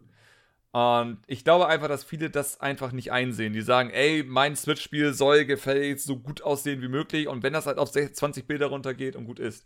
Und davon ja. bin ich halt kein Fan. So, da sagen wir, weißt du was, ich speck lieber ab, dafür ist es sauflüssig und sieht trotzdem noch gut aus, anstatt dass ich jetzt diesen fucking Gras-Shader da unbedingt drin haben muss. Ja, ich bin, ich bin, ich bin auf alle Fälle schon mal gespannt, wenn es bei mir dann an Optimierungszeugs rangeht Richtung Ende der Entwicklung. Ja. Weil ich bin halt vom Typ her ähm, ich bin halt, wenn es um Entwicklung geht, auch sehr visuell basierend. Es wird mhm. also sehr schmerzhaft. Ja. Und man glaubt aber, immer gar nicht, wie viel Performance ein 2D-Spiel fressen kann. Oh, es ist, es ist vor allem, weil du halt sehr viel, besonders bei Revita ist halt das Ding, so dass, ja, aber es ist ja ein Pixel-Art-Spiel. Ja. Also ja, aber da läuft so viel visuelle Effekte im Hintergrund. Ja. Äh, allein wegen den, den Licht- und Schatteneffekte, Eben. die halt so viel mathematisch berechnen müssen, dass das halt. Hm. ich meine, ob du jetzt High-Res-Sprites oder Low-Res-Sprites nutzt, ist in dem Fall ja, ja einfach egal. So, es ja. sind Sprites. Du hättest auch die High-Res-Sprites der Welt nehmen können. Das würde garantiert bis auf den Grafikspeicher letztendlich keinen Unterschied in der Sachen Performance ja. machen. Ja. Und das ist ja das große Problem bei dieser ganzen Sache. Vor allem, wenn du einfach diese modernen Pixel-Spiele machen möchtest mit den ganzen Lichteffekten. Und das ist ja nun, Revita hat ja nun wirklich sehr viel in der Hinsicht. Was ja, ja auch den Look ausmacht. Ähm, was ja auch wichtig ist deswegen. Ja. Aber ja, das ist, also, ich kann es verstehen, so als jemand, der sich nicht mit Entwicklung beschäftigt, dass man nicht versteht letztendlich, dass 2D-Spiele richtig viel Performance fressen können. Ja. Teilweise sogar mehr als ähm, 3D-Spiele. Aber ich glaube, spätestens, ich habe ja ein Video gemacht zu ähm, Hyrule Warriors 2. Mhm. Und da habe ich über Overdraw gesprochen. Ja. und ich glaube, jeder, der mit 2D schon mal zu tun hatte, kennt Overdraw-Probleme. Wenn es einfach zu viele transparente Sachen echt deine Framerate einfach killen. Und du erstmal begreifen musst, was passiert hier eigentlich gerade? Warum ist meine Framerate im Keller? Hm, wobei ich dazu auch sagen muss, zumindest bisher, ähm, war Overdraw jetzt noch nicht ein Problem, mit dem ich mich in Revita auseinandersetzen musste. Das ist gut. Ähm, was sehr angenehm ist. Ja. Ähm, ich glaube, dann bräuchtest du auch sozusagen sehr viele ähm, so transparente Lichtscheine hintereinander. So, was weiß ich, wenn du so ein. Wenn du, sagen wir so, du willst zum Beispiel so eine Art Nebel-Layer-Effekt machen und da hast du dann hm. irgendwie 50 Schichten von Transparenz, die sozusagen immer dicker werden dadurch. Dann wird es langsam eure Probleme auch äh, in Game Maker machen, kann ich mir gut vorstellen. Kann natürlich auch sein, natürlich, dass die 2D-Engine das ein bisschen anders regelt als eine 3D-Engine. Wobei man dazu auch sagen muss, dass GameMaker theoretisch gesehen eine 3D-Engine ist. Ähm, so. was, was das Interessante ist, es ist tatsächlich keine 2D-Engine. Es ist hm. eine voll funktionierende 3D-Engine, die aber das Spiel dann 2D darstellt. Ah, ähm, interessant. Was tatsächlich immer ganz witzig ist, wenn, wenn, wenn man das Leuten sagt, weil die dann denken so, Warte, was? ich meine, du musst ja eigentlich immer nur so ein Making-of von Rayman anzeigen, also Rayman Origins oder Legends, wo ja auch die meisten sagen, das ist 3D. Und ja. immer so, es macht heute einfach mehr Sinn, eine 3D-Engine zu, ja. äh, zu, nutzen, einfach wegen Parallel äh, Scrolling, Parallax Scrolling und all so ein Spaß. Ja. So, eigentlich hast du mit zwei, puren 2D heutzutage nur Nachteile. Vor allem, weil du ja auch noch ein Spiel machen möchtest, was vielleicht in den nächsten 20 Jahren auf dem PC läuft. Und wenn wir ja. etwas gelernt haben, dann das alte 2D-Spiele mit den heutigen DirectX oder Direct Draw, wie es ja damals noch hieß, mhm. wenn es es überhaupt noch gibt. Ich glaube, es gibt eine abgespeckte Version heute noch. Ähm, aber ja, viele Spiele funktionieren deswegen nicht mehr, weil sie einfach mit den heutigen Treibern und Grafikkarten gar nicht mehr klappen können, weil sie alle auf 3D ausgelegt sind. Auch die 2D-Spiele. Das ist halt. Mhm. Aber ja, dann wiederum bin ich auch recht froh darüber, weil, wie gesagt, wir können durch sehr viele interessante Effekte in 2D-Spielen machen, die halt früher nicht möglich gewesen mhm. wären. Von äh, wo, wobei ja. man dazu auch, wie gesagt, es, ich, wie gesagt, ich bin, ich bin, ich bin sehr, sehr visuell, wenn es um, wenn's um Entwicklung und Design geht. Ähm, hm. Und da sind halt auch so Sachen, wo ich mir als denke, also selbst wenn theoretisch GameMaker eine 3D-Engine ist, funktioniert es trotzdem also zumindest auf der IDE-Seite wie eine 2D-Engine. Mhm. Ja. Ähm, das heißt, ich kann jetzt nicht irgendwie fancy realistische Lichteffekte einbauen oder sowas. Aber zum Beispiel die Lichteffekte in Revita sind alles im Endeffekt einfach nur 2D-Sprites, Mhm. ähm, die dann halt ausgestampft werden. Ähm, und so ist das, wo ich mir halt auch denke, hm, hätte ich das jetzt in Unity entwickelt, könnte ich jetzt einen auf Enter the Gungeon machen und halt extreme Lichteffekte Oh, ja. überall platzieren. Was sehr cool wäre, aber ist halt leider nicht der Fall. Ja, vor allem Unity macht ja auch immer mehr in die Richtung. Sie haben jetzt ja auch wieder ihr 2D-Zeug Ja. erweitert, dass es jetzt sehr viel einfacher ist, wirklich diese Lichteffekte einzubauen. Ich weiß noch damals, ähm, hast du Paper Mario auf dem N64 gespielt? Äh, nicht auf dem N64, aber ich habe es gespielt. Okay, also emuliert, willst du damit sagen? Ja.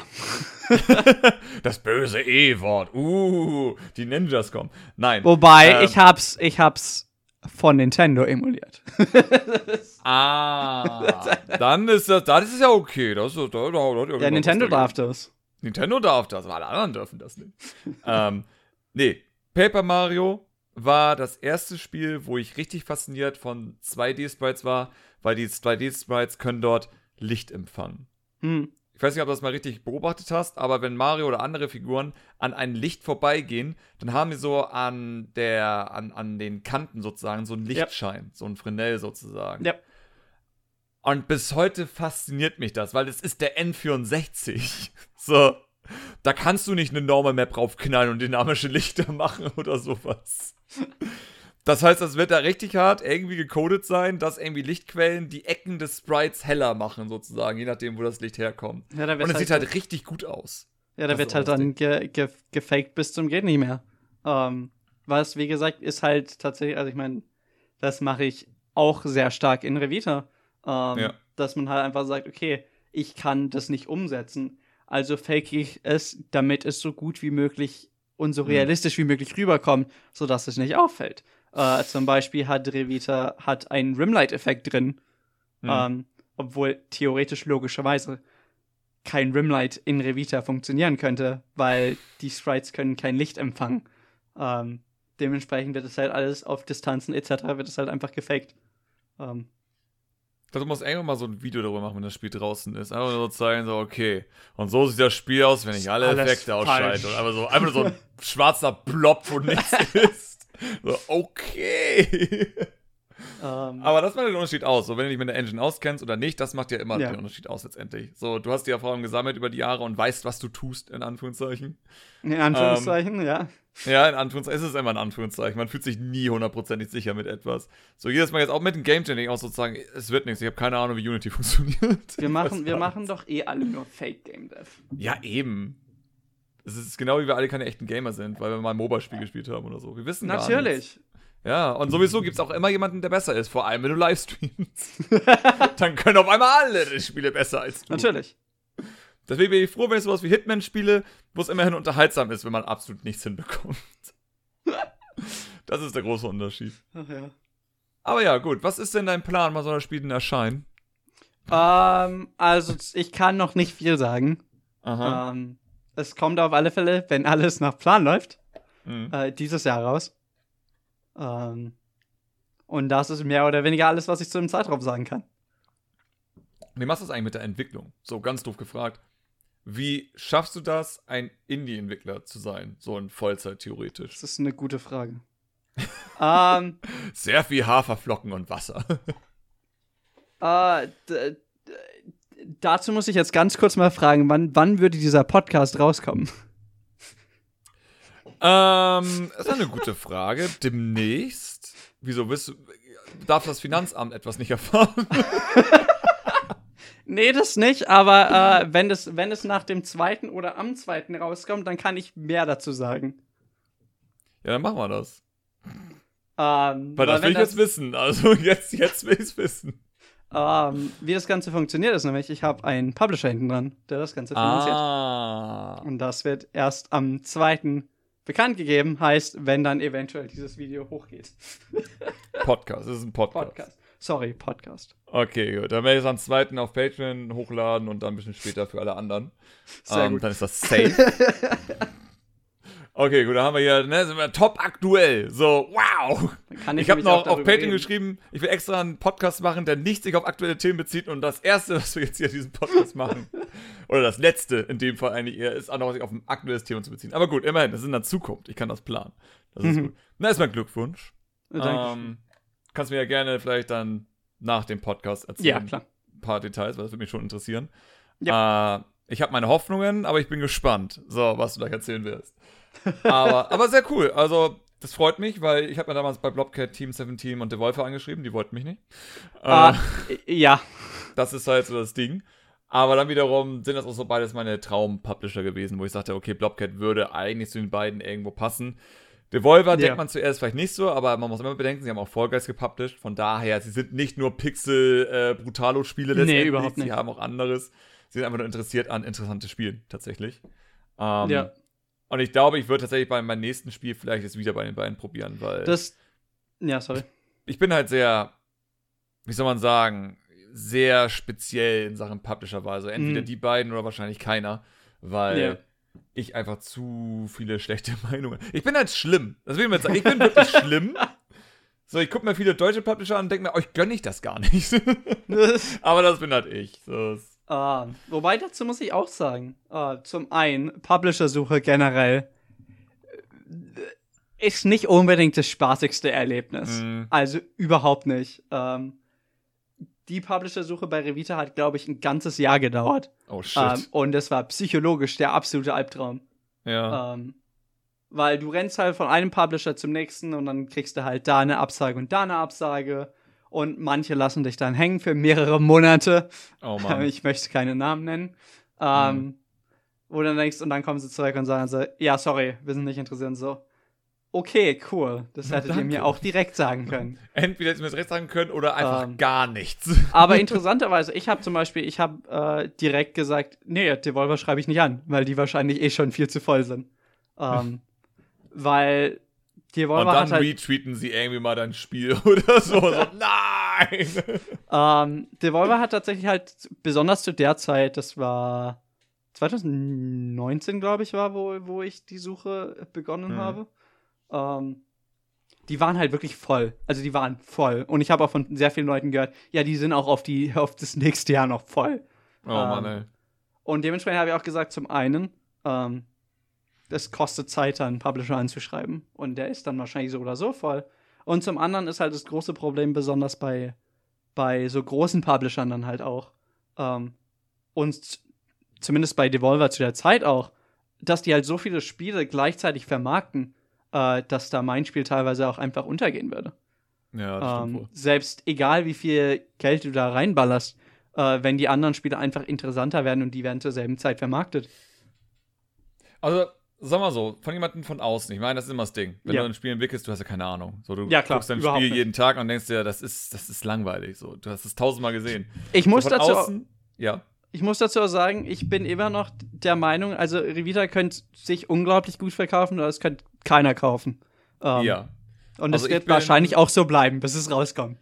Ich bin der Meinung, es ist ein Spiel, das das Potenzial hat, sich mehr zu verkaufen. Ja. Einfach nur, weil ich habe ja sehr viele Spiele in die Richtung gesehen.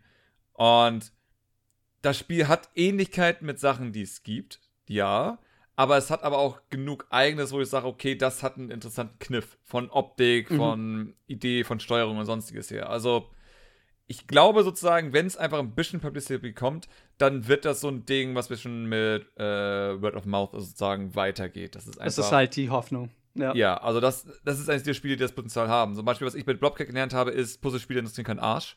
ähm, und wenn du ein Spiel nachmachst, was sehr, sehr unbekannt ist, wie Shoot Rocket, dann Ja. ist das nicht so wie mit anderen Spielen, die irgendwie Animal Crossing oder, oder irgendwelche Tycoons oder sonstiges nachmachen, so dieses spirituellen Successor von irgendwelchen äh, Fans. Das ist ja nicht Ja. so, dass sie sagen, oh geil, endlich wieder. Shoot the Rocket-Fans sagen, so ein billiges scheiß Rip-Off. Äh, will ich nicht haben. Kacke. Und ich denke so, es gibt seit 17 Jahren kein neues Shoot Rocket mehr.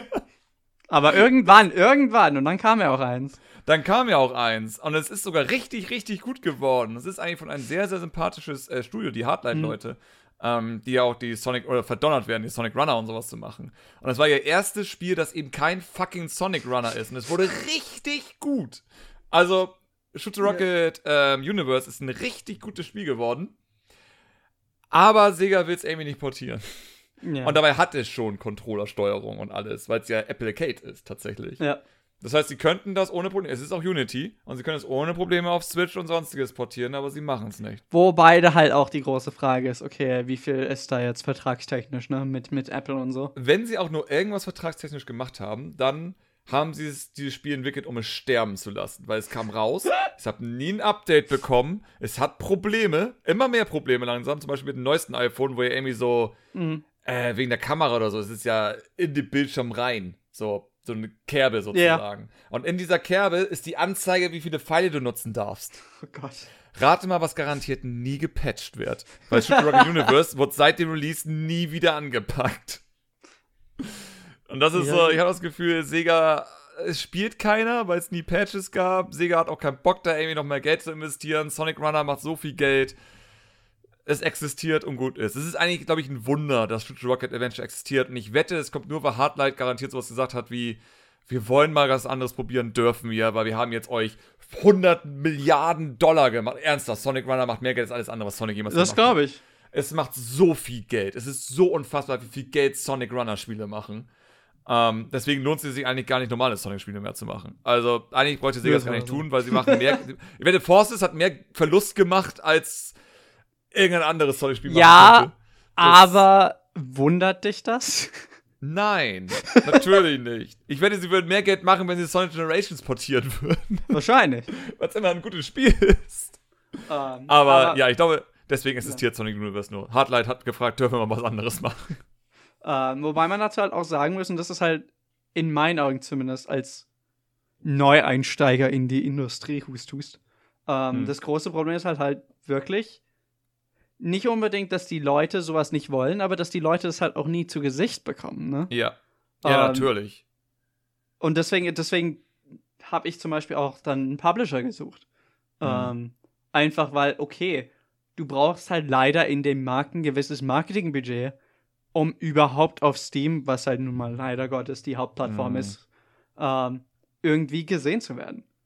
Äh, weil als Fall. Einzelentwickler hast du da halt kaum Chancen wirklich. Außer du hast halt wirklich irgendein extrem Hit mit vom Potenzial her und kommst halt in irgendein Event oder sowas rein. Ja, ich meine, ich habe einen Vorteil, ich habe halt meinen Kanal Ja. und ich kann jetzt sagen, so Blobcat macht halt so 100 Euro pro Monat. Switch-Version, Steam Ja. verkauft sich kaum. Ähm, von daher, ja, also ich sag mal so, hätte ich nicht diesen Kanal, dann wäre Blobcat auch einfach instant gestorben. Also es wäre Ja. rausgekommen und wäre einfach tot gewesen. Auf der Switch hast du keine Chance normalerweise. Von daher bin ich natürlich dankbar, dass ich dann sowas habe, aber das ist auch eine Sache natürlich, die man dann beim nächsten Mal sich vor Augen hält und sagt, okay, wenn ich dann wirklich will, dass das Spiel eben mal funktioniert, das nächste, vor allem, weil es möglicherweise ein Online-Only-Multiplayer-Spiel sein wird, dann brauchst du Spieler und du musst überlegen, was Ja. du da machen kannst. Aber Gott sei Dank, vor allem solche Spiele wie Among Us zum Beispiel haben uns gezeigt, wie man es am besten machen kann. Nämlich, du hast eine PC-Version, die fast komplett ist, bis auf Kleinigkeit mit Microtransactions. Und du bist halt dann 5 Euro dafür und du hast eine kostenlose Mobile-Version, aber es hat Crossplay. So im Sinne von, da hast du halt die Mobile-Version, die Geld macht durch Werbung und die Leute können es kostenlos spielen. Und die PC-Spieler, die dafür Geld zahlen, haben dadurch immer genug Spieler, mit denen man spielen kann, einfach weil die Mobile-Spieler es umsonst spielen. So, das ist eigentlich so das cleverste, was du bei solchen Spielen machen kannst am Ende. Weil du brauchst deine Userbase, weil du einfach Ja. so hart konkurrierst im Multiplayer-Markt mit den großen anderen Spielen. Ja, aber Das selbst, ist halt echt schwer. ich meine, selbst da muss man sagen, das hat auch nicht wirklich ausgereicht. Ähm, also, nee, es hat weil, gedauert. Äh, weil Among Us kam ja zwei Jahre vorher mehr oder weniger raus. Ja. Äh, und die hatten halt einfach Glück, dass irgendwann mal, ich glaube, die waren im Humble Bundle oder sowas drin. Und dann hat es Mhm. halt irgendein Streamer angefasst. ja.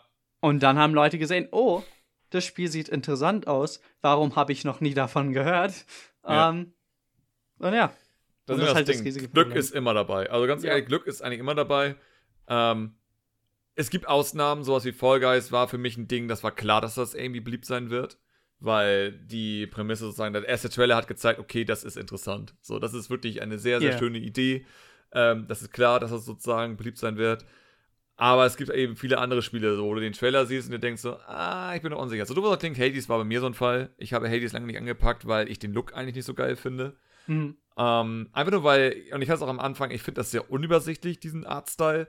von diesen Oh ja. isometrischen und ähnliches. Ja. So, es wirkt sehr überladen teilweise. Und du musst erstmal begreifen, so, sagen wir so, am Anfang, ich bin in jede Falle reingelaufen. Ich habe sie nicht gesehen. Es ging Ja. einfach nicht. Ich, es, es sind dieselben Farben, also so gut ich an sich Hades auch finde, sozusagen, das Design von all den Sachen hätte man besser machen können. Aber dann wiederum ist, glaube ich, der Artstyle vom Studio, wie ich das verstanden habe. Weil Bastion sieht ja genauso aus.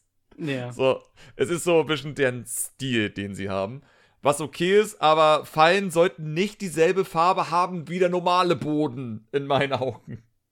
Die Ja. sollten vielleicht ein bisschen rötlicher oder grüner oder irgendwas. Wobei ich tatsächlich sagen muss, ähm, ich, ich bin nicht, ich bin tatsächlich designtechnisch so oder so nicht der, nicht der größte Fan von Hades. Ähm, Oha, auch spielerisch. auch spielerisch. Okay, dann ähm, machen wir das als dieses Thema. So, äh, um Beef mit den Entwicklern anzufangen. Natürlich. Nein. Was meinst du denn? So, Super was, Giants, hört zu. Ähm, nee, also ich meine, das, das, ich habe ich hab das Spiel ja mehr oder weniger von Anfang an mitverfolgt, weil es ist ein Mhm. Roguelite. Äh, Market Research ist immer natürlich. wichtig. Du meinst Konkurrenz angucken? Exakt. Ja. Ähm, und halt auch designtechnisch. Äh, weil ich, ich würde lügen, wenn ich sagen würde, es gibt nicht ein, zwei Inspirationen, wo, wo, wo ich bei Revita auch gedacht habe, ha, das ist ganz clever gelöst in Hades. Mal Ja, schauen, klar. ob ich das irgendwie integrieren kann. Mhm. Ähm, ist normal. Ähm, aber es gibt halt auch Sachen bei Hades. Das mein, mein Paradebeispiel ist halt, warum hat das Spiel 10.000 verschiedene Ressourcen? Ähm, Ja. Es ist halt so designtechnisch, ist das halt sehr fragwürdig, weil die Lösung, die sie dann am Ende vom Early Access reingepackt haben, ist halt dann, okay, die haben die Symptome gelöst, aber nicht das Problem. weil du hast halt, du hast halt, keine Ahnung, acht, acht bis zehn, glaube ich, verschiedene Ressourcen. Mhm. Ähm, und die haben halt irgendwann eine Lösung reingebracht, okay, wenn du die jetzt in einem Run aufsammelst, dann kriegst du auch was für den Run. Weil irgendwann ist halt das Problem, okay, du hast die ganzen Meta-Currencies, ähm, also die im Endeffekt die Währung, die dir nur was außerhalb von einem Run bringen. Ja. Warum soll ich die in einem Run einsammeln? Besonders wenn du dann die Wahl zwischen zwei verschiedenen Meta-Currencies hast, wo du denkst, okay, ich könnte jetzt stattdessen ein Item haben, was mir was bringen würde. ja. Ähm, und im Endeffekt haben die da halt das Symptom dann am Ende gelöst, aber nicht wirklich das Problem. Äh, und es ist halt sehr unübersichtlich. Ja, also das habe ich auch gehabt, sozusagen, dass ich einfach nicht begriffen habe, so, was soll jede Währung an sich bedeuten. Vor allem, weil du hast sozusagen die.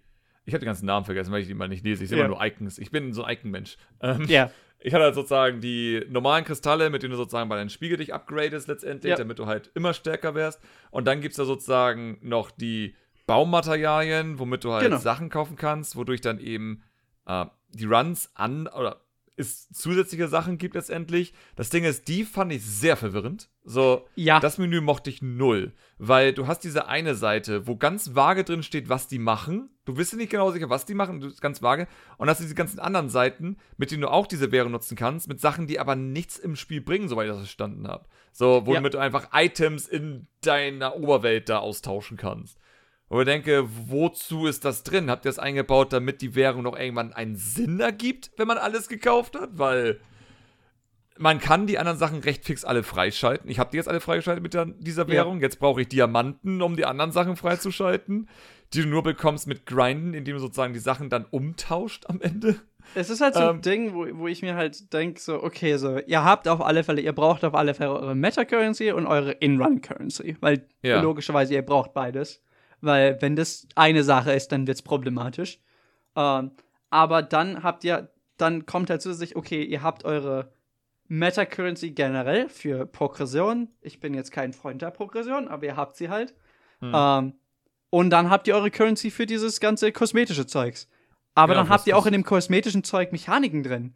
Und dann Ja. habt ihr dafür auch noch mal drei verschiedene Currencies statt Ja. einfach eine.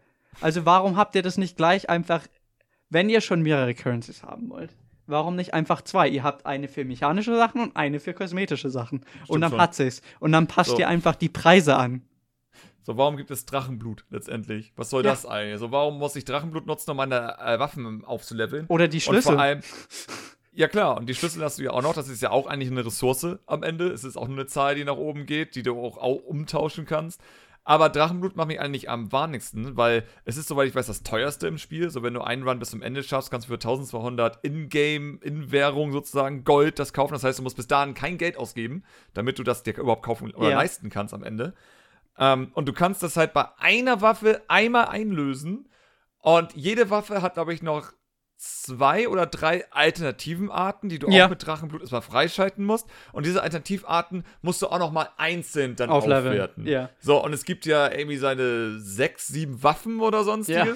So, ich bräuchte einmal eine Tabelle. Wie viel Drachenblut bräuchte ich, damit ich alle Waffen auf die Max-Stufe bekomme? Wobei man dazu sagen kann, wenn ich mich recht erinnere, ähm, und ich meine, das, das, das kann sie auch im Verlauf von Early Access geändert haben, aber ich glaube, die Idee zumindest hinter dem Drachenblut ist, weil ich glaube, du kriegst das auch durch diese Pact of Punishment Sachen, damit die so ein bisschen deine Progression sagen, okay, du musst aber so und so weit kommen, damit du das freischaltest. Aber dann ist trotzdem noch das Problem, warum habt ihr so viele verdammte Währungen? ähm, Ja. Weil zum Beispiel, als Beispiel jetzt Revita, und das ist hier so ein bisschen, bisschen Spoilerbereich, wenn es um Mechaniken geht. Ähm, aber in Revita gibt es was ähnliches. Wir haben, wir haben kosmetische Sachen und wir haben mechanische Sachen. Ähm, aber was ich einfach gesagt habe, ist, okay, du hast deine Ingame, deine In-Run-Währung, was die Seelen sind. Und wenn du stirbst, werden einfach deine jeglichen Ingame-Währungen, die du gesammelt hast, werden einfach in deine Meta-Währung umgewandelt. Ah, Ähm, okay. Das heißt, Ja. je nachdem, wie weit du kommst und wie gut du spielst, kriegst du auch dementsprechend viel Meta-Währung am Ende. Und dann Ja. kannst du das in kosmetische Sachen, in mechanische Sachen eintauschen, wie du willst. Logischerweise, die mechanischen Sachen haben logischerweise mehr Priorität. Ähm, aber ich habe nicht wirklich den Sinn gesehen, warum man das jetzt in zwei aufteilen muss. Weil gut, du hast dann die mechanischen Sachen, die teurer sind und die kosmetischen Sachen, die ein bisschen günstiger sind. Und die Leute basteln sich halt das einfach selber zusammen, so wie es ihnen am besten passt. Wenn die Leute halt ihre kosmetischen Sachen zuerst holen wollen, sollen sie das halt machen. Ähm, Ja. Aber dafür halt so zehn verschiedene Währungen haben.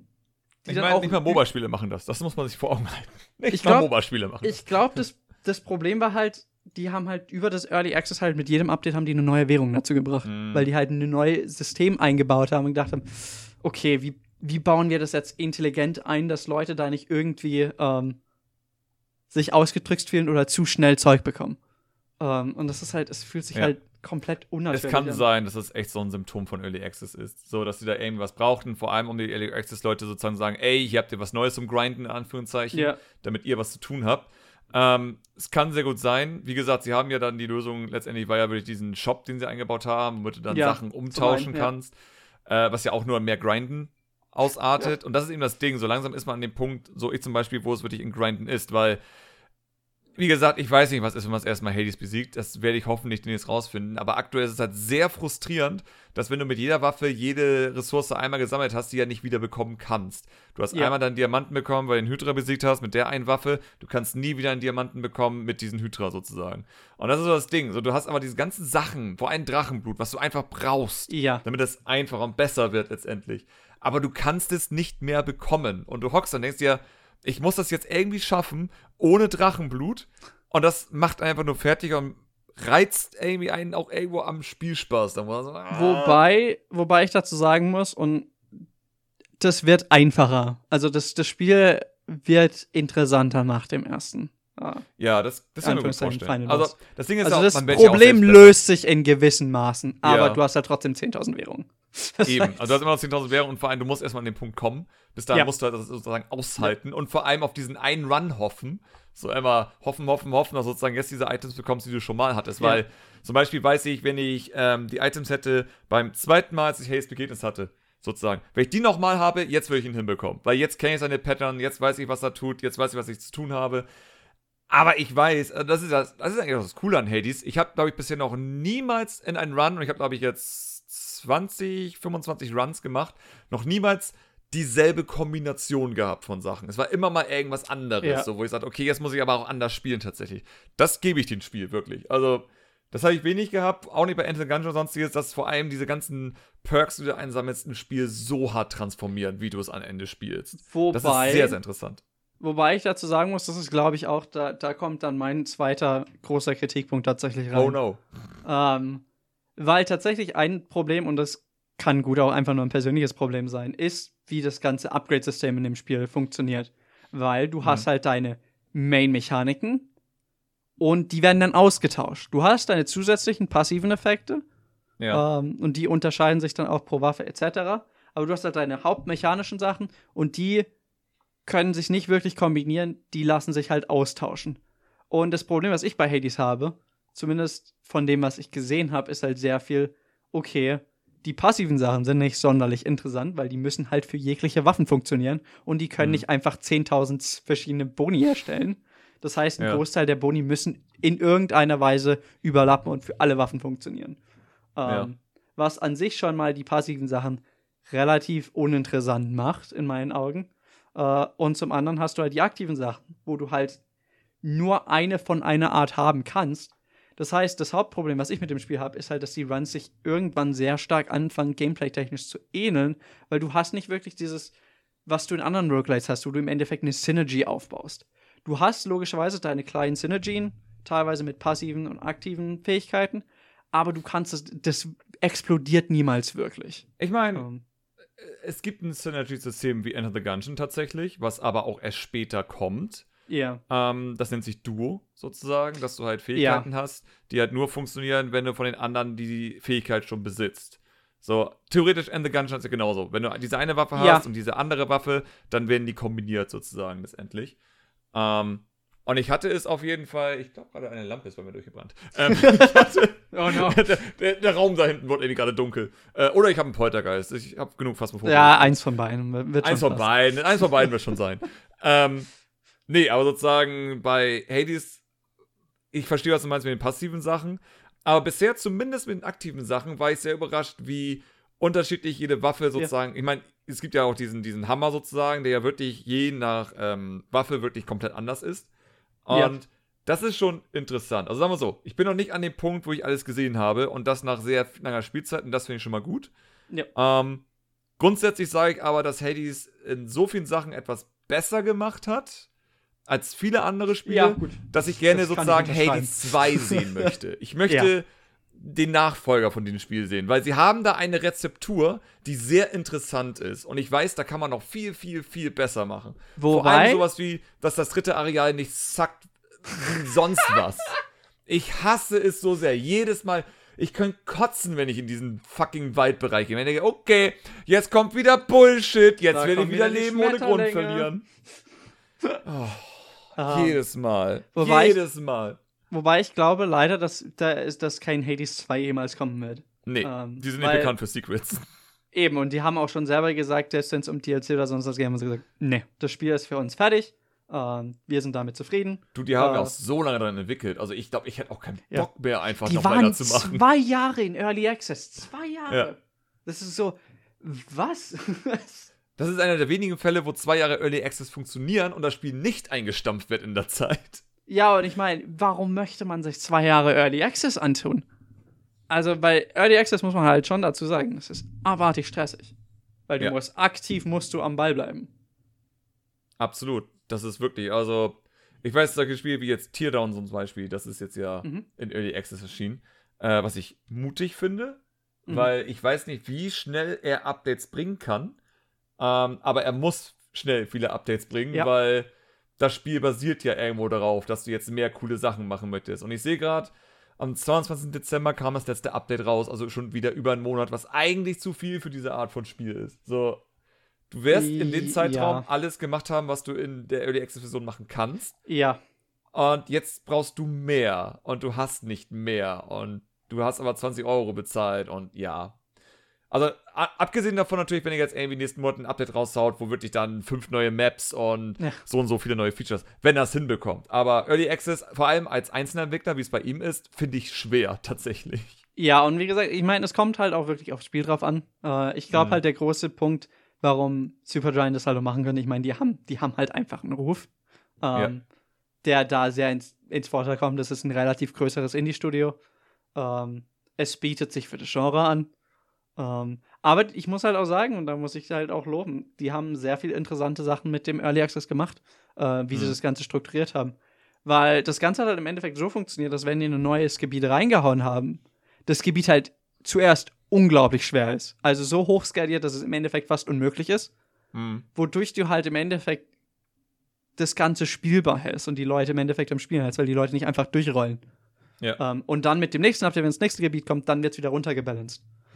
Ähm, Das ist so ein bisschen wie bei League of Legends früher, wo ein neuer Champion rauskam und er war erstmal OP, damit alle den spielen. ja, so, So, mehr spielt ihn, spielt ihn, spielt ihn, gibt Geld aus, holt Skins, macht, macht, macht, macht, so eine Art. Geld, und dann, bitte. ah, wir nerven den mal. Wir, ah, war ein bisschen overpowered. Na, wer hätte das ahnen können, so eine Art. Ja, eben. Äh, und Das das, ist- ist halt, ich meine, das ist relativ, das ist relativ clever. Aber halt auch, Ja. ich meine, ich meine, die hatten auch, die hatten relativ lange Zeit zwischen Updates. Also Hm. lange Zeit. Ja gut, aber das sind ja, Updates. den, wie gesagt, wie du schon meinst, der Ruf ist einfach wichtig, weil sie haben Ja. einfach schon Spiele rausgebracht, die länger in Entwicklung waren. Aber das Ding ist, glaube ich, sie waren ja aus der Transparenz einfach dabei. Sie haben einfach gezeigt, was sie tun. Und Wobei man da Oh. halt auch sagen muss, äh, normalerweise bei Early Access Spielen, du hast ja normalerweise eine Roadmap etc., wo halt drauf Mhm. steht, okay, das sind so ungefähr, da erwarten wir die Updates. Ähm, ich bin mir nicht sicher, was Supergiant da gemacht hat. Ich glaube, wenn ich mich recht erinnere, hatten die einen Update-Timer auf ihrem Title-Screen. Was auch oha, sehr mutig ist. das ist Äh, und ich super mutig. niemals machen würde. Also, wenn äh, ich sowas machen würde, dann auch nur, weil der Content eigentlich schon fast fertig ist, den Ja. ich dann veröffentlichen möchte. Also, du hast einen Buffer, du hast eigentlich Early Access, aber du hinkst eine Version hinterher eigentlich. Dann Wobei man, machen. wobei man das tatsächlich bei Early Access in meinen Augen so oder so machen muss. Das Äh, klingt weil- nicht dumm. Also ganz ehrlich, das ist eigentlich eine richtig geile Idee für Early Access.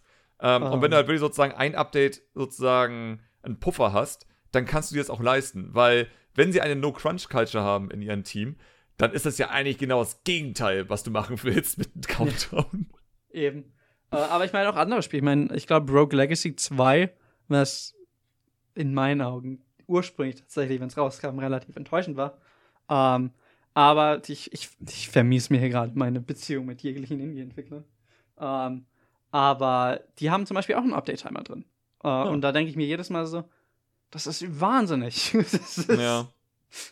Weil das Problem ist, dass du halt, du baust halt automatisch Erwartungen auf. Und Ja. wie wir wissen, Leute, die Videospiele spielen, werden sehr schnell sehr wütend, wenn ihre Erwartungen nicht erfüllt werden. Oh ja. Und vor allem, je schlimmer es wird, desto wütender werden sie dann Ja. auch noch. Und das sind halt so Sachen, wo ich mir denke, so, okay, das ist Respekt. Ja, das stimmt allerdings. Aber ich meine, wir sind in einer Zeit sozusagen, wo sie auch ein bisschen konkurrieren mit Fortnite, mit League of Legends, mit Smite Ja. ähm, und selbst, selbst Fall Guys sozusagen. Auch alle diese Spiele, die sowas haben wie ein Battle Pass oder sonstiges. So, Ja. wo einfach klar ist, der läuft so und so lang und wenn der durch ist, wird der nächste Content kommen sozusagen. So, du konkurrierst ja auch irgendwie nicht mit diesen Spielen. Du musst, glaube ich, langsam sowas haben. Ich meine, das ist ja so das, was dieser Zwang in der Branche ist. Wenn irgendwas erfolgreich ist und einfach funktioniert, du musst es übernehmen, um die Leute bei Stange zu halten.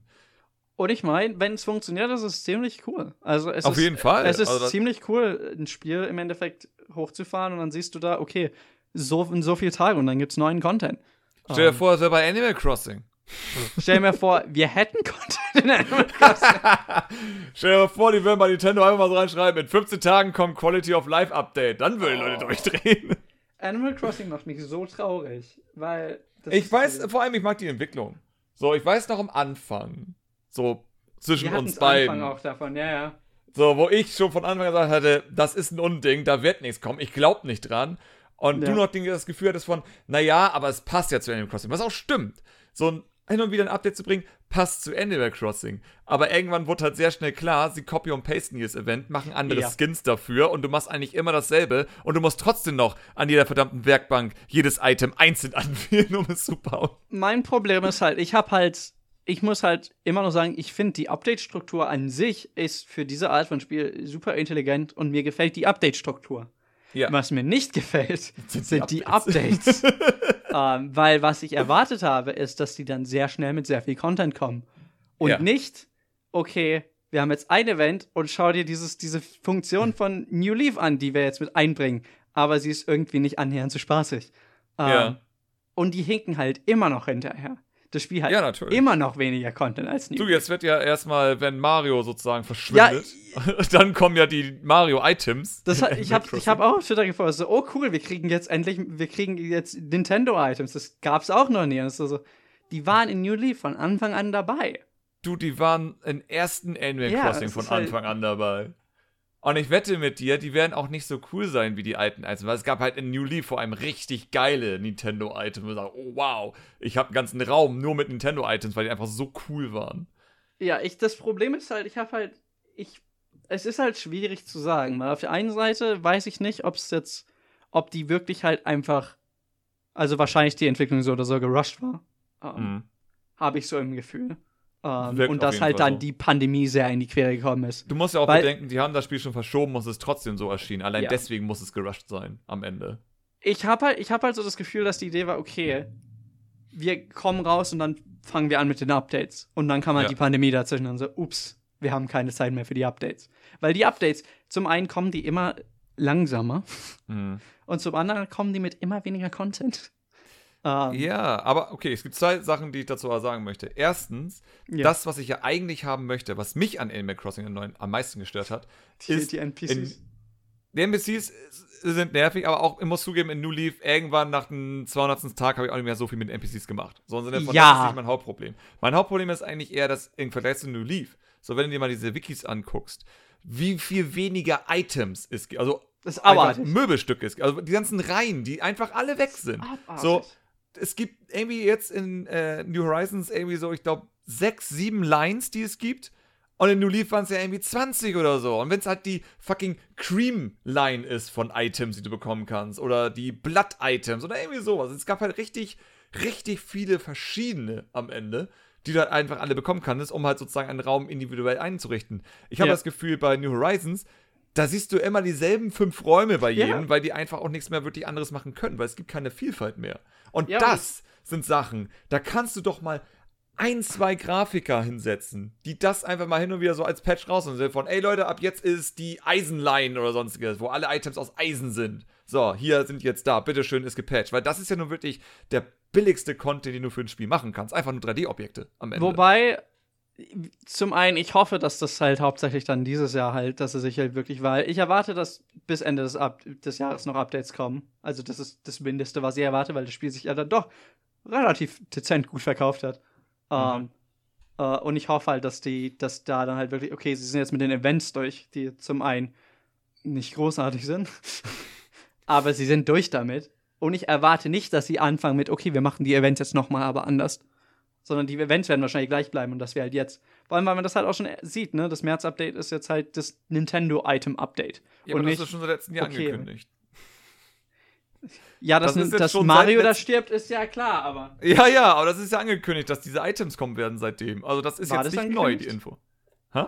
War das angekündigt? Ja, das war ein, dieser Nintendo Direct, war das angekündigt, also diese, Ah, ja, ja, stimmt, stimmt. Dass die kommen werden am Mit dem 31. ganzen März. Mario-Zeugs, ja, ja. Genau, das haben die gesagt damals. So. Und in dem Augenblick dachte ich mir auch schon, das ist irgendwie seltsam. So, wieso haben die jetzt Sachen, die ihr garantiert schon längst fertig sind? Garantiert. Die liegen Ja, ja. da schon rum. Und ganz ehrlich, diese Items dort für Animal Crossing, du setzt wirklich einen Grafiker eine Woche hin und der hat dir eine ganze Line Ja. mit Top-Qualität fertig. 3D-Grafiken sind heutzutage nicht mehr die riesige Kunst. Das ist wirklich, wirklich simpel für Vor jemanden, der allem- es drauf hat. Vor allem, weil wenn du dir halt währenddessen das Mobile-Spiel ansiehst, was halt Ja. ein Mobile-Spiel ist, und die hauen halt wöchentlich ganze Item-Sets raus, wo du denkst, warum ist das Zeug nicht in New Horizons?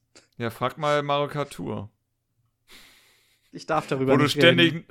Ich darf darüber nicht reden, ich spiele das Spiel. Ich darf darüber nicht reden. ja, dann halt über die Klappe, du. Das will, da will ich nichts von dir hören. Ähm, Oh Gott, ey. Nee, aber das ist das Ding. Also ich behaupte immer, und das wollen ja viele, also erstens, erste Sache, die ich immer sagt, hoffen ist bei Nintendo das Schlimmste, was du tun kannst, weil hoffen Ja. hat bei Nintendo noch nie was gebracht. Immer wenn es hieß, Momentan die so. werden das noch patchen, die werden da noch was machen, kam nie was. Nie. Nie kam etwas. Das ist genau Wir dasselbe wie haben- Mario Bros. 2. haben aber die Mario 3D-Kollektion mittlerweile spielt sich Sunshine auch wie Sunshine. Das stimmt. da kann man sagen. Sie meinen, es ist immer noch ein Kackport und jede Und es ist immer noch komplett besser. überteuert, aber. immer noch komplett überteuert, aber man kann Sie auch mal berichten, gepatcht. dass Nintendo das gemacht hat, was sie von Anfang an hätten machen Wobei, ich muss dazu sagen, ich hätte nicht erwartet, dass sie die Kollektion patchen. Es ist Das zwar stimmt. Minimum, weil das allein die, die Aussage, dass man das bei Nintendo nicht erwartet, ist schon schlimm genug. Ja. Aber sie haben es gemacht. Ich meine, ich war damals ja schon überrascht, dass sie bei Mario Kart 8 auf der Wii U die fucking Karte nachgepatcht haben. Weil die war ja von nur auf dem Gamepad. Das Ja. ist so. Und das ist, du, dass du Angst haben musst, dass Nintendo nicht eine Karte nachpatcht, die auf dem Bildschirm angezeigt werden kann. Das ist eigentlich schon ein Armutszeugnis eigentlich. Ich meine, das ist generell das Traurige bei Nintendo, weil du siehst die Fans um Zeug betteln und Nintendo ist like, nee. Ja. Ja, und vor allem, du hast halt diese jungen Fans. Das ist immer das Ding. So, ich habe immer das Gefühl, jeder Nintendo-Fan muss einmal von Nintendo enttäuscht werden, um zu begreifen, wie diese Firma funktioniert. Und die jungen Fans kommen und sagen, ja, aber es gibt Anzeichen dafür, dass sie Mario Galaxy 2 in die 3D All-Stars Collection noch reinpatchen. Und Ja, dann denken wir, egal welche Anzeichen es gibt, sie sind gelogen. Kannst du sie den- werden nicht tun. den Patch kannst du dann für 40 Euro Die werden Mario kaufen. 3D All-Stars Collection 2 rausbringen. Und dann irgendwann auf der nächsten Konsole mit Mario Galaxy 2, äh, 3D Land, 3D World und sowas halt.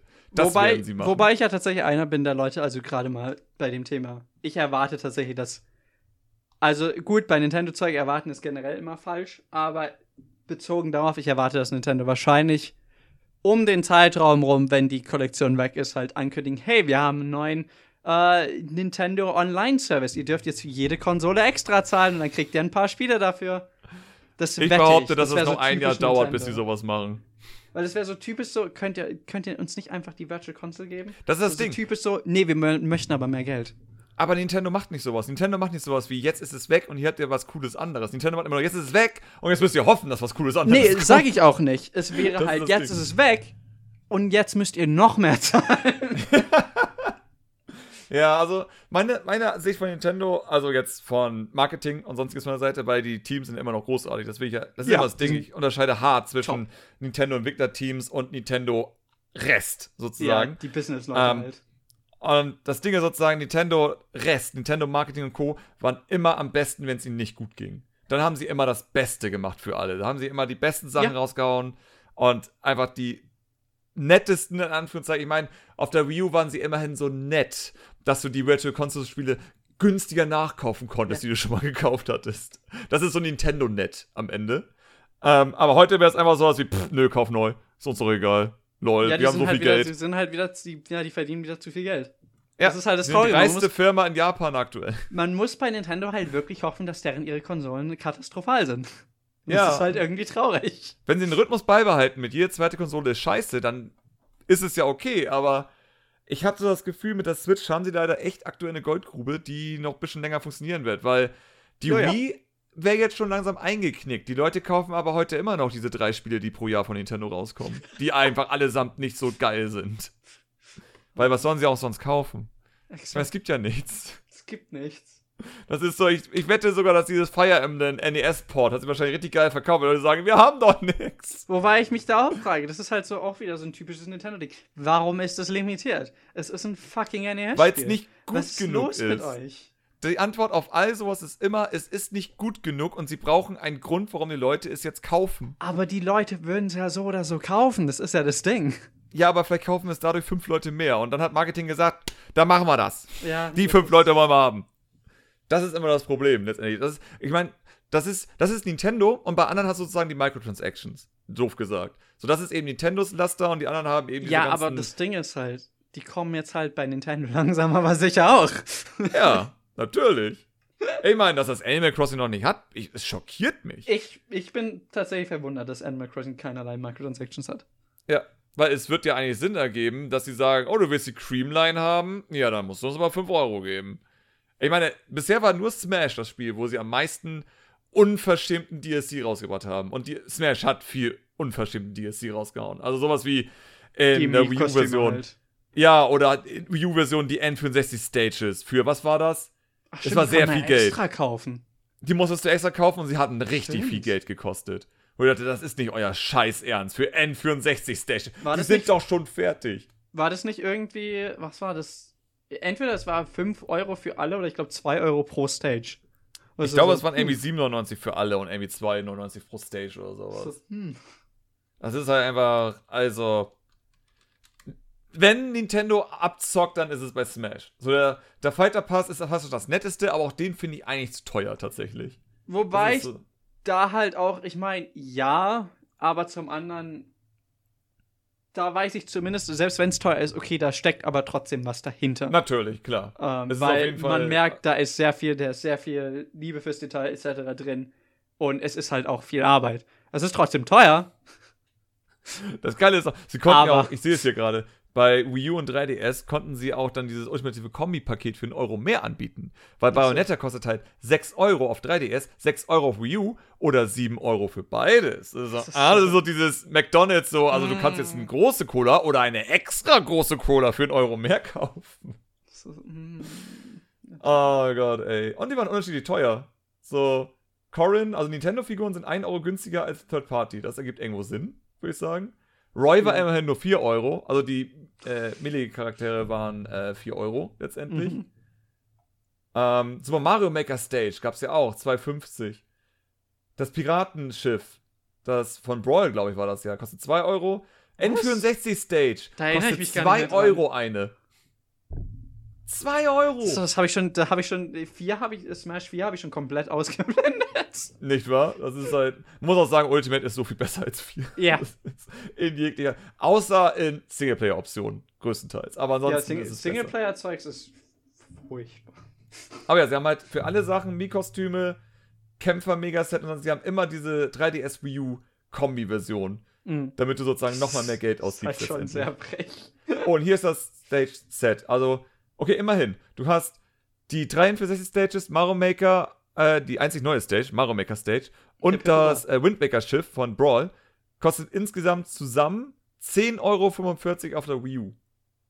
Hm. Und das ist schon krass. oh Mann, ey. Aber ja, deswegen meine ich halt sozusagen, Smash war wirklich das Spiel, wo Nintendo gesagt hat, weißt du was, da machen wir jetzt Microtransactions, fickt euch alle, wir machen das richtig hart dieses Mal.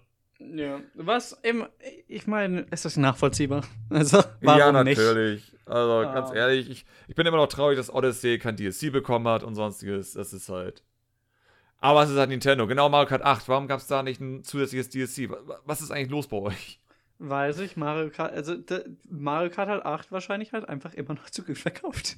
Ja, das Deswegen ist gibt ein es auch kein Mario Kart Alles, 9. was sich gut verkauft. Animal Crossing verkauft sich zu gut. Warum sollten sie sich Mühe geben? Die Leute kaufen es doch eh. Es ist immer noch auf Platz 2 der UK-Charts. Das macht mich so, weil Animal Crossing ist halt die Base des, des, das Basissystem in dem Spiel ist so super. Es ist visuell ist es- Spiel. Unglaublich Es hübsches Spiel. Aber es es, ein fehlt einfach der Spiel. Content. Ja, es ist ein Early Access Spiel einfach im wahrsten Sinne des Wortes. So, du hast dieses Basic-Spiel fertig und jetzt machst du Content eigentlich. Es ist halt, ich würde mich noch nicht mal beschweren, wenn bei diesen Quality of Life Sachen, wenn einfach der Content da wäre. Ja. Aber der ist nicht da. Du kannst halt nichts machen. Die spannendste, der spannendste Teil im Spiel sind die ersten zwei Wochen. Das Tutorial. Ich bin einfach nur fasziniert davon, wie Leute es heute noch spielen. Wo mir denke, ich habe so nach drei Wochen, nachdem ich New Leaf einfach gesuchtet habe und White World, ich konnte nicht mehr. Weil ich dachte, das sind schon wieder die Items, die ich fünfmal gekauft habe im Shop. Ja, das ist halt, ich muss halt, ich muss halt dazu auch sagen, ich hatte halt das große Problem, dass ich halt extrem geburnoutet bin, weil ich hab's halt, als es rauskam, viel zu viel gespielt. Ja. Ähm, und dann halt halt bei jedem Update ist es halt so, okay, ich mach's einmal an und mittlerweile mache ich es noch nicht mal mehr an, weil ich mir denke, das rentiert sich nicht, die Switch anzuschalten für, für das bisschen. Ähm, das ist halt traurig, ja. weil Ja, ist hat halt Ding. Potenzial. Ich habe halt früher die 3DS und DS jedes Mal angemacht, jeden Tag eben. Es war nicht, sagen wir so, es fühlt sich jetzt in Retrospective irgendwie ein bisschen nicht so viel mehr an. Mhm. Aber jedes Mal, wenn ich New Horizons angest äh, gestartet habe, war schon instantly das Gefühl von, eigentlich will ich das hier gerade gar nicht machen. ja, Eigentlich will ich jetzt nicht diese Basics machen, die wirklich die Basics der Basics sind. So, weil ich will nicht mit NPCs reden. Ich habe keine Lust, andere Inseln zu besuchen, weil mir Ladebildschirme auf den Sack gehen. oh Gott, Es ist ja. so, alles, oder einfach nur ein fucking Museum reinzugehen, hat eine Ladezeit, die unendlich lang ist im Vergleich zu jeder anderen Animal Crossing-Version. So, es hat einfach alles zu lange gedauert und hat keinen Spaß am Ende gemacht. Ja, und das Und- Ding ist halt. Sorry. Ja? Ja, erzähl. Äh, das Ding ist halt, das ist halt das Ding, was ich mittlerweile. Animal Crossing New Horizons wirkt halt so, okay, so muss das Spiel aussehen und so muss es verlaufen. Weil es ist halt, es wirkt halt wirklich, wenn du das für eine gewisse Zeit spielst, okay, das hat alles, das sind alles nur Routinen, die halt immer gleich ablaufen. Und Mhm. das hattest du bei den anderen Spielen nicht. Ich meine, die NPCs haben nichts zu sagen, nichts zu tun. Die sind im Endeffekt einfach nur Diorama-Figuren. Was bei den alten, bei New Leaf zum Beispiel, hattest du zumindest, du hattest die verschiedenen Aufgaben etc. Klar wiederholen die sich, aber du hattest was zu tun. Ähm, du Ja. hast dieselben NPCs in, in, in New Horizons, die immer wieder durchwechseln, die nicht irgendwie anders sind. Ähm, du hast kaum Möbelstücke, die Inseln sind relativ langweilig. Das Crafting ist furchtbar. äh, und mir wäre es lieber, wenn die die Sachen einfach als einzelne Möbelstücke, die man kaufen muss, reinpacken, als dass man den Kack craften muss. Findest du das nicht spaßig, dass seine Sachen immer kaputt gehen? Findest du das nicht toll? im Prinzip, vom Prinzip her, könnte das interessant sein. Aber sie haben es halt nicht interessant gemacht. Es gibt keinerlei Vorteil, warum das jetzt so sein muss im Vergleich Ja. zu vorher. Und das ist das Problem. Ich meine, das Ganze mit Ressourcen sammeln und so ist an sich keine blöde Idee und es passt zu der Art von Spiel. Aber sie machen halt nichts damit. Das stimmt wohl. Es fühlt sich halt wie Extraarbeit an, die vorher halt einfach nicht da war. Das ist halt ein typischer Fall von, man merkt, dass anscheinend zwischen dieser Zeit von New Leaf zu jetzt New Horizons, da scheint ein paar Leute aus dem Team weggegangen zu sein, die sehr essentiell waren für Animal Crossing, die begriffen haben, Mhm. was dieses Spiel äh, letztendlich hat. Weil das ist immer das, was ich immer, vor allem in letzter Zeit versucht habe, den Leuten irgendwie beizubringen. Wenn etwas wiederkommt, heißt es nicht, dass es dieselbe Qualität hat wie das Spiel Ja. zuvor, solange da andere Leute dran Oder arbeiten. dasselbe Spiel ist. Genau, das ist immer, die Leute sehen immer den Namen des Spiels, sagen, oh mein Gott, New Pokémon Snap, wie geil, meine Kindheit. Und ich denke mir, es ist von einer komplett anderen Firma. Und es arbeitet Was? keiner von den Originalleuten dran. Ich bin sehr skeptisch bei dem Trailer, der kein Gameplay Aber hat. es hat einen schicken Wassershader. Das war auch das einzig Schicke am ganzen Trailer. Alles andere waren einfach nur Low-Res-Texturen und Hintergründe, die wie auf dem N64 2D-Planes waren. Wo, Wobei- Oh, der Wald ist zu Ende, da machen wir mal eine 2D-Plane hin. Es sieht trotzdem schöner aus als das normale Pokémon. Das ist halt traurig. Ja, okay, gut. Das ist ja auch immer das Ding, da kannst du auch sagen, ja, aber da die. Es die macht aus technischem Sinn Sinn, sind aber- nicht so schlimm wie in diesen schlimmsten Ja, anderen Spielen, klar. das ich kenne. Es ist halt, So. es ist halt, für mich ist halt Pokémon, also ich bin, muss dazu sagen, ich habe das Original nicht gespielt. Ähm, Mhm. Aber für mich ist halt, was mich halt an Pokémon interessiert, ist halt die Pokémon und die Landschaften. Und die sind Ja. halt in den Hauptspielen nicht vorhanden. Das und die sind halt da vorhanden. Selbst wenn die Qualität jetzt nicht so gut ist, wie es sein Aber könnte. du weißt noch nicht, wie gut die vorhanden sind. Weil auch der echte Trailer, den sie rausgebracht haben, hat, ich glaube, drei Sekunden vielleicht Gameplay gezeigt. Drei Sekunden. ja, Ich das hab ist halt die. Frage. Das ist halt die Frage, ob die, weil du kannst halt da sehr viel vertuschen, ne? Ja, das muss ja nicht unbedingt Gameplay sein. Nein, das waren alles Szenen von äh, Free-Fly-Kameras sozusagen, die einfach die Pokémon in der Umgebung gezeigt haben. Aber es waren nur drei Sekunden Ja. von ein Vielleicht-Interface, wie du Fotos machst. Was aber seltsam ist, weil du hast halt diese, diese Kameraansicht gehabt, wo du halt fotografieren konntest. Aber da war nicht so ein Knopf wie für zurück, um in die normale Ansicht zu kommen. Weil du konntest ja in Pokémon Snap noch ein bisschen mehr machen, als nur Fotos machen. Die Frage ist, ist das jetzt vielleicht weg? Ist es wirklich nur noch. Wir wissen es nicht, weil Nintendo extra den Trailer so gemacht hat, womit man nichts weiß. Und Nintendo-Fans würden jetzt sagen, ja, die wollen halt nicht spoilern. Ich sage, wenn Nintendo das macht, dann fehlt da einfach nur. Wir was. wollen, wir wollen die Fotos nicht spoilern, okay? Ja, wir wollen nicht die Funktion, dass du Äpfel werfen Ähm, kannst. Das wollen wir nicht zeigen. Zumal, ich glaube, ich glaub, das haben sie tatsächlich sogar gezeigt. Oder angedeutet zumindest. Ähm, und ich, ich muss auch ganz ehrlich, ich erwarte das, ich würde zumindest erwarten, dass die, wenn überhaupt, einfach Snap 1 mechanisch kopieren. Weil das wäre so ich würde es erwarten, aber ich vertraue niemandem mehr. Ich bin, ich bin mit meinem Vertrauen so gegen null. Ich meine, ich habe Hyrule Warriors 2 gespielt, habe Hyrule Warriors 1 erwartet. Das war anscheinend auch, auch schon ein Fehler. Das, dass man sozusagen von Sequel erwartet, dass sie auf den Vorgänger aufbauen, war zu viel verlangt. Hast du, hast du Warriors 2 komplett durchgespielt? Yes. Okay. Ich habe es nicht auf ich leider 100% nicht gemacht, weil nach der Story konnte ich einfach nicht mehr. Vor allem, weil ich von der Story so enttäuscht war. Ich hab, ich hab's tatsächlich noch nicht durch. Ähm, es, ist, es ist so mein Zwischendurchspielen momentan und ich habe tatsächlich noch Spaß. Ähm, es, ist, es ist nicht Hyrule Warriors 1, Nein. weil sie haben halt die komplette Strategie rausgenommen. Ja. Was nicht unbedingt, zumindest bisher nicht unbedingt was Schlechtes ist. es weil ist nicht schlecht. die, die Level sind dadurch teilweise zumindest interessanter, weil die fallen nicht in dieses Standard, okay, wir haben hier unsere Bereiche und dann haben wir da unsere Bereiche und jetzt müssen die halt aufeinander zurennen. Ähm, aber ich bin halt auch noch sehr mittig. Das heißt, momentan ist noch alles relativ neu. Das, heißt, Coole es kann sich natürlich ändern. Jede Mission hat eine eigene Map. Das hatte halt Hyrule Warriors 1 nicht. Das ist Ja. cool. Und es sind Logischerweise. keine Schlachtfelder, es sind Schlauchlevel. So, das Ja. ist halt der große Unterschied zwischen den beiden Spielen. Ähm, das heißt, es ist eigentlich unsinnig, dass du diese riesige Karte immer zu sehen hast, weil letztendlich scheucht dich das Spiel einfach nur Ja, von absolut. Missionsziel. Du musst immer dieses, diese Schlauchlevel da durchlaufen. Du hast ja auch keine Also- Zeitlimits mehr. Die sind ja eigentlich Genau, es gibt keine weg. Zeit, gar nichts mehr sozusagen. Das ist eigentlich alles egal geworden letztendlich. Und das ist so das Ding im Sinne von, es ist nicht schlimm, dass die Hyrule Warriors 1 nicht das übernommen haben alles, aber erstens nennt es dann bitte nicht Hyrule Warriors, weil das ist kein Hyrule Warriors dann. Ihr habt damit ja irgendwas angefangen und alles rausgenommen, was das ja das alte Spiel macht. Ja. Und letztendlich ist das Ding, ja, Hyrule Warriors 1 hatte seine Probleme, auf jeden Fall. Also, ja. ernsthaft. Ich, ich weiß noch, das erste Mal Hyrule Warriors, ich war so überfordert, weil dich einfach alles anschreit, jeden Augenblick. Und Ich du einfach nicht genau weißt, welcher Text jetzt was bedeutet. Aber eben, das wäre das Ding. Ich hätte jetzt bei Hyrule Warriors 2 erwartet, dass sie das System nutzen und es einfach besser machen. So alle Fehler, die sie gemacht haben, machen sie jetzt besser. Und stattdessen haben sie es einfach nur rausgenommen, Und alles. das Geilste ist, sie haben ein schlechteres Tutorial als im ersten Teil. Ja. äh, Wie? Oh Gott, ja. Das erste Level, ey, das war auch so, wo ich das, äh, äh, warum bringt der mir überhaupt bei, Basen irgendwie zu erobern, wenn es doch überhaupt keinen Sinn ergibt? Ich meine, okay, im Endeffekt ja, aber ich würde halt sagen, okay, dass es einem beibringt, ist nicht das Problem, aber wie sie halt. Es, pa- das ist halt komplett durcheinander. In, in Hyrule Warriors 1 hattest du ein richtig normales Tutorial. Du, dir wird gesagt, okay, geh von da nach da. Und da ist der Fokuspunkt. Das heißt, du möchtest als Spieler automatisch dahin gehen. Hyrule Mhm. Warriors 2, hier ist ein riesiges Feld. Es läuft wie Scheiße.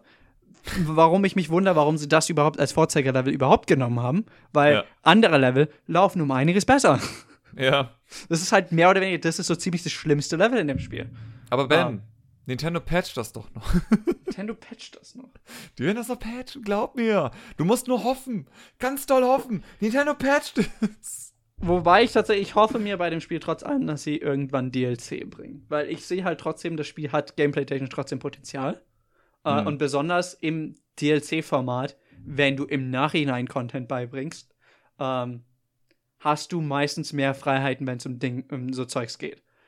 Heißt das Ja. jetzt, dass, dass ich es erwarte? Nein, weil bisher haben sie noch nichts dazu gesagt. Ich meine, Obwohl das okay, Spiel perfekt für DLC ist. Wenn wir es vergleichen mit Breath of the Wild DLC, dann dürfen wir nicht Nein. erwarten, dass sie aus ihren Fehlern lernen. Die würden DLC machen, der einfach das Spiel genauso nochmal weitermacht. Breath of the Wild hat dasselbe DLC-Problem gehabt. So, es waren neue Sachen, aber sie haben nichts nicht gemacht, um sozusagen die Probleme von eigentlichen Spiel in Anführungsstrichen zu umgehen. So in anderen Worten, hätten sie einen coolen DLC gemacht, hätten sie einen Dungeon eingebaut als Sinne Haben sie doch. Naja. Wir haben doch ich meine, einen einen Dungeon. richtigen Dungeon. Ja. Und nicht, also das ist das Ding. Aber dann wiederum ergibt es ja irgendwo Sinn, weil sie wollen für Breath of the Wild 2 sicher Optionen offen lassen. Ja, und ich nehme halt, ja Sinn. ich nehme halt auch an, bei Breath of the Wild 1 besonders halt der DLC war größtenteils schon fertig geplant, bevor das Spiel rauskam. Ja, der war Weil sie haben es ja direkt angekündigt. Ja, Ähm, auf jeden Fall. Also, Zumindest geplant war es. Und dann Ja. ändert sich da nicht mehr viel. ich glaube nicht, dass sie sozusagen den fertig hatten. Sie haben Nö. ihn geplant gehabt und Ja. sie hatten das, den Code darauf basieren lassen, dass dann noch mehr kommen kann. ja, die hatten jeden wahrscheinlich das Design halt fertig. Genau, dann, aber okay, sie hatten wir- da garantiert noch nicht alles angepackt. Nee. Also vor allem Sonst die es nicht so Story-Mission, glaube ich, rausgezögert. Ich hatte auch gedacht, bei den Story-Sachen zum Beispiel, die Animationen wirkten besser als die ähm, Main-Spiel an Ja. sich. Das heißt, die hatten mehr Erfahrung in der Zeit auch gesammelt. Wobei man, ja, ja. Wobei man halt auch sagen muss, das sieht man halt auch zum Beispiel in Hyrule Warriors 2. Die Cutscenes sind. ja, komm, aber die sind auch garantiert nicht von Nintendo gemacht worden. Wobei also wenn das doch, Team da etwas kann. Da muss Ja. ich tatsächlich sagen, da würde ich tatsächlich erwarten, also besonders die Cutscenes, dass sie da das Nintendo Art-Team zumindest rangeholt haben. Hm. Nicht unbedingt, dass sie es komplett selber gemacht haben, aber die waren da auf alle Fälle sehr stark beteiligt. Ich denke, sie, ich meine, sie haben wahrscheinlich Weil sonst gemacht, ist es abartig gut kopiert. Also, Ja, aber das Ding ist, guck dir Hyrule Warriors 1 an, die Animationen, die einfach richtig, richtig gut waren. ja, also- aber es ist, das ist ja dann trotzdem noch mal was anderes, als wenn du wirklich den Stil komplett eins zu eins kopierst. Ja, aber wenn die auch so geil sind und richtig geile Animationen machen können, Ja. dann werden sie es auch schon nachmachen können. Ich meine, das ist ja genauso wie wenn du in einem Animationsstudio arbeitest, du bist ein richtig guter Animateur und Mhm. musst ja den Animationsstil von einer Serie jetzt nachmachen. Das kriegen Ja, die ja auch klar. hin. Also Ja. ich glaube, die sind einfach so gute Animationsleute, dass sie das einfach können. Die wissen einfach, okay, die haben diese Prinzipien angesetzt. Nintendo hat hier ein Dokument hingemacht, Figuren bewegen sich wie hölzerne Figuren letztendlich. Was weiß ich, teilweise nicht immer. Ähm, wir müssen diesen Meistens. Stil jetzt nachmachen. Aber ich habe das Gefühl, dass es dennoch in Hyrule Warriors 2 sozusagen ein wenig flüssiger und dynamischer war als Nintendo-Animation. So, weil Nintendo macht anscheinend Mhm. immer sehr viel Motion Capturing und ein paar Sachen selbst. Und das ist so ein komischer Mix. Und die machen. Es wirkt irgendwie, als wenn sie fast alles ohne Motion Capturing machen. Das finde ich beeindruckend. Ich es bin wirkt ja- immer sehr überspitzt irgendwie. Ich bin ja immer noch schockiert, dass Odyssey halt richtig gute Animationen hatte. Ja. Das hatte ich nicht, nicht erwartet von Nintendo, weil Nintendos Animationen halt wirklich meistens sind, okay, wir bewegen jetzt den Mund ein bisschen und dann bewegen wir die ein, den einen Arm ein bisschen und das hat sich. Aber Das ist halt es ist noch nicht Next Level Qualität in Sachen es ist noch nicht Das Next Level. Qualität, es ist auch noch nicht Ubisoft Qualität. Äh, Ja. Weil Rabbits ist halt auch Oh ja. unglaublich. Oh ja. Ähm, ähm, Aber besser als Nintendo sonst, das stimmt. Also, so, Ja. Der Schritt von äh, Mario Sunshine zu Galaxy war in Sachen Animation schon oha. Aber von Galaxy zu Odyssey ist halt wirklich nochmal ein Schritt. Also, wenn jetzt auch noch das das, Game Design mitziehen könnte, hust, hust. oh Gott. Okay, wir sind jetzt schon bei fast zwei Stunden. Ähm, bevor wir jetzt mit Odyssey anfangen. Ja, da könnte ich auch stundenlang drüber reden. Deswegen. das lieber. Behalten wir es fürs nächste Mal. Dein Spiel wird ja auch noch weiterentwickelt. Wir werden garantiert uns nochmal zusammensetzen. Ja. Wir haben jetzt theoretisch zwei Parts für den Podcast. Wir haben den Entwicklungspart und wir haben den Games-Part und nebenbei getrunken. Von daher, wir haben alles erfüllt, würde ich sagen. Wir haben Alle alle, Ziele Qualifikationen erfüllt. Genau, deswegen würde ich sagen, ich bedanke mich erstmal für dich, dass wir diesen sehr, sehr langen Talk hatten. Ähm, an, an alle, die zuhören, sagt mir gerne, ob zwei Stunden zu lang ist und wir das lieber auf eine Stunde runterkürzen sollen oder notfalls in zwei Parts machen oder ähnliches. Euer Feedback würde mich da interessieren, weil es ist immer für jemanden, der es aufzeichnet, sehr schwer einzuschätzen. Mal davon abgesehen, dass Ja. diese Frage jetzt genau am Ende kommt. Das heißt, nur die Leute, die sich das. Okay, weißt du was? Ich, frag, ich mach die Frage nochmal dann in Patreon und Einfach Twitter und aufs, sonstiges. einfach aufs Thumbnail packen. Aber wobei es ist Ja. ein Podcast, dementsprechend nicht wirklich. Ja, Aber ich weiß noch nicht, ob ich es auf YouTube vielleicht auch hochlade. Ich werde jetzt probieren als Promotion oder es sind ähnliches. zwei Stunden zu lang. Frage Zwei Stunden, ja. Also ich werde auf jeden Fall, sag mal so, wenn auf YouTube sich das anguckt ganz, dann habe ich geile Watchtime. Also das auf jeden Fall. Von daher, würde mich interessieren, an die, die das komplett gehört haben, seid ihr erschöpft, könnt ihr nicht mehr, wollt ihr, braucht ihr Hilfe, sagt Bescheid. ähm, wie gesagt, ich bedanke mich an dich, Ben, für Ja. diesen wunderbaren, sehr intensiven Podcast und begrüße euch alle dann beim nächsten Mal wieder. Ich sage Tschüss, bis denn.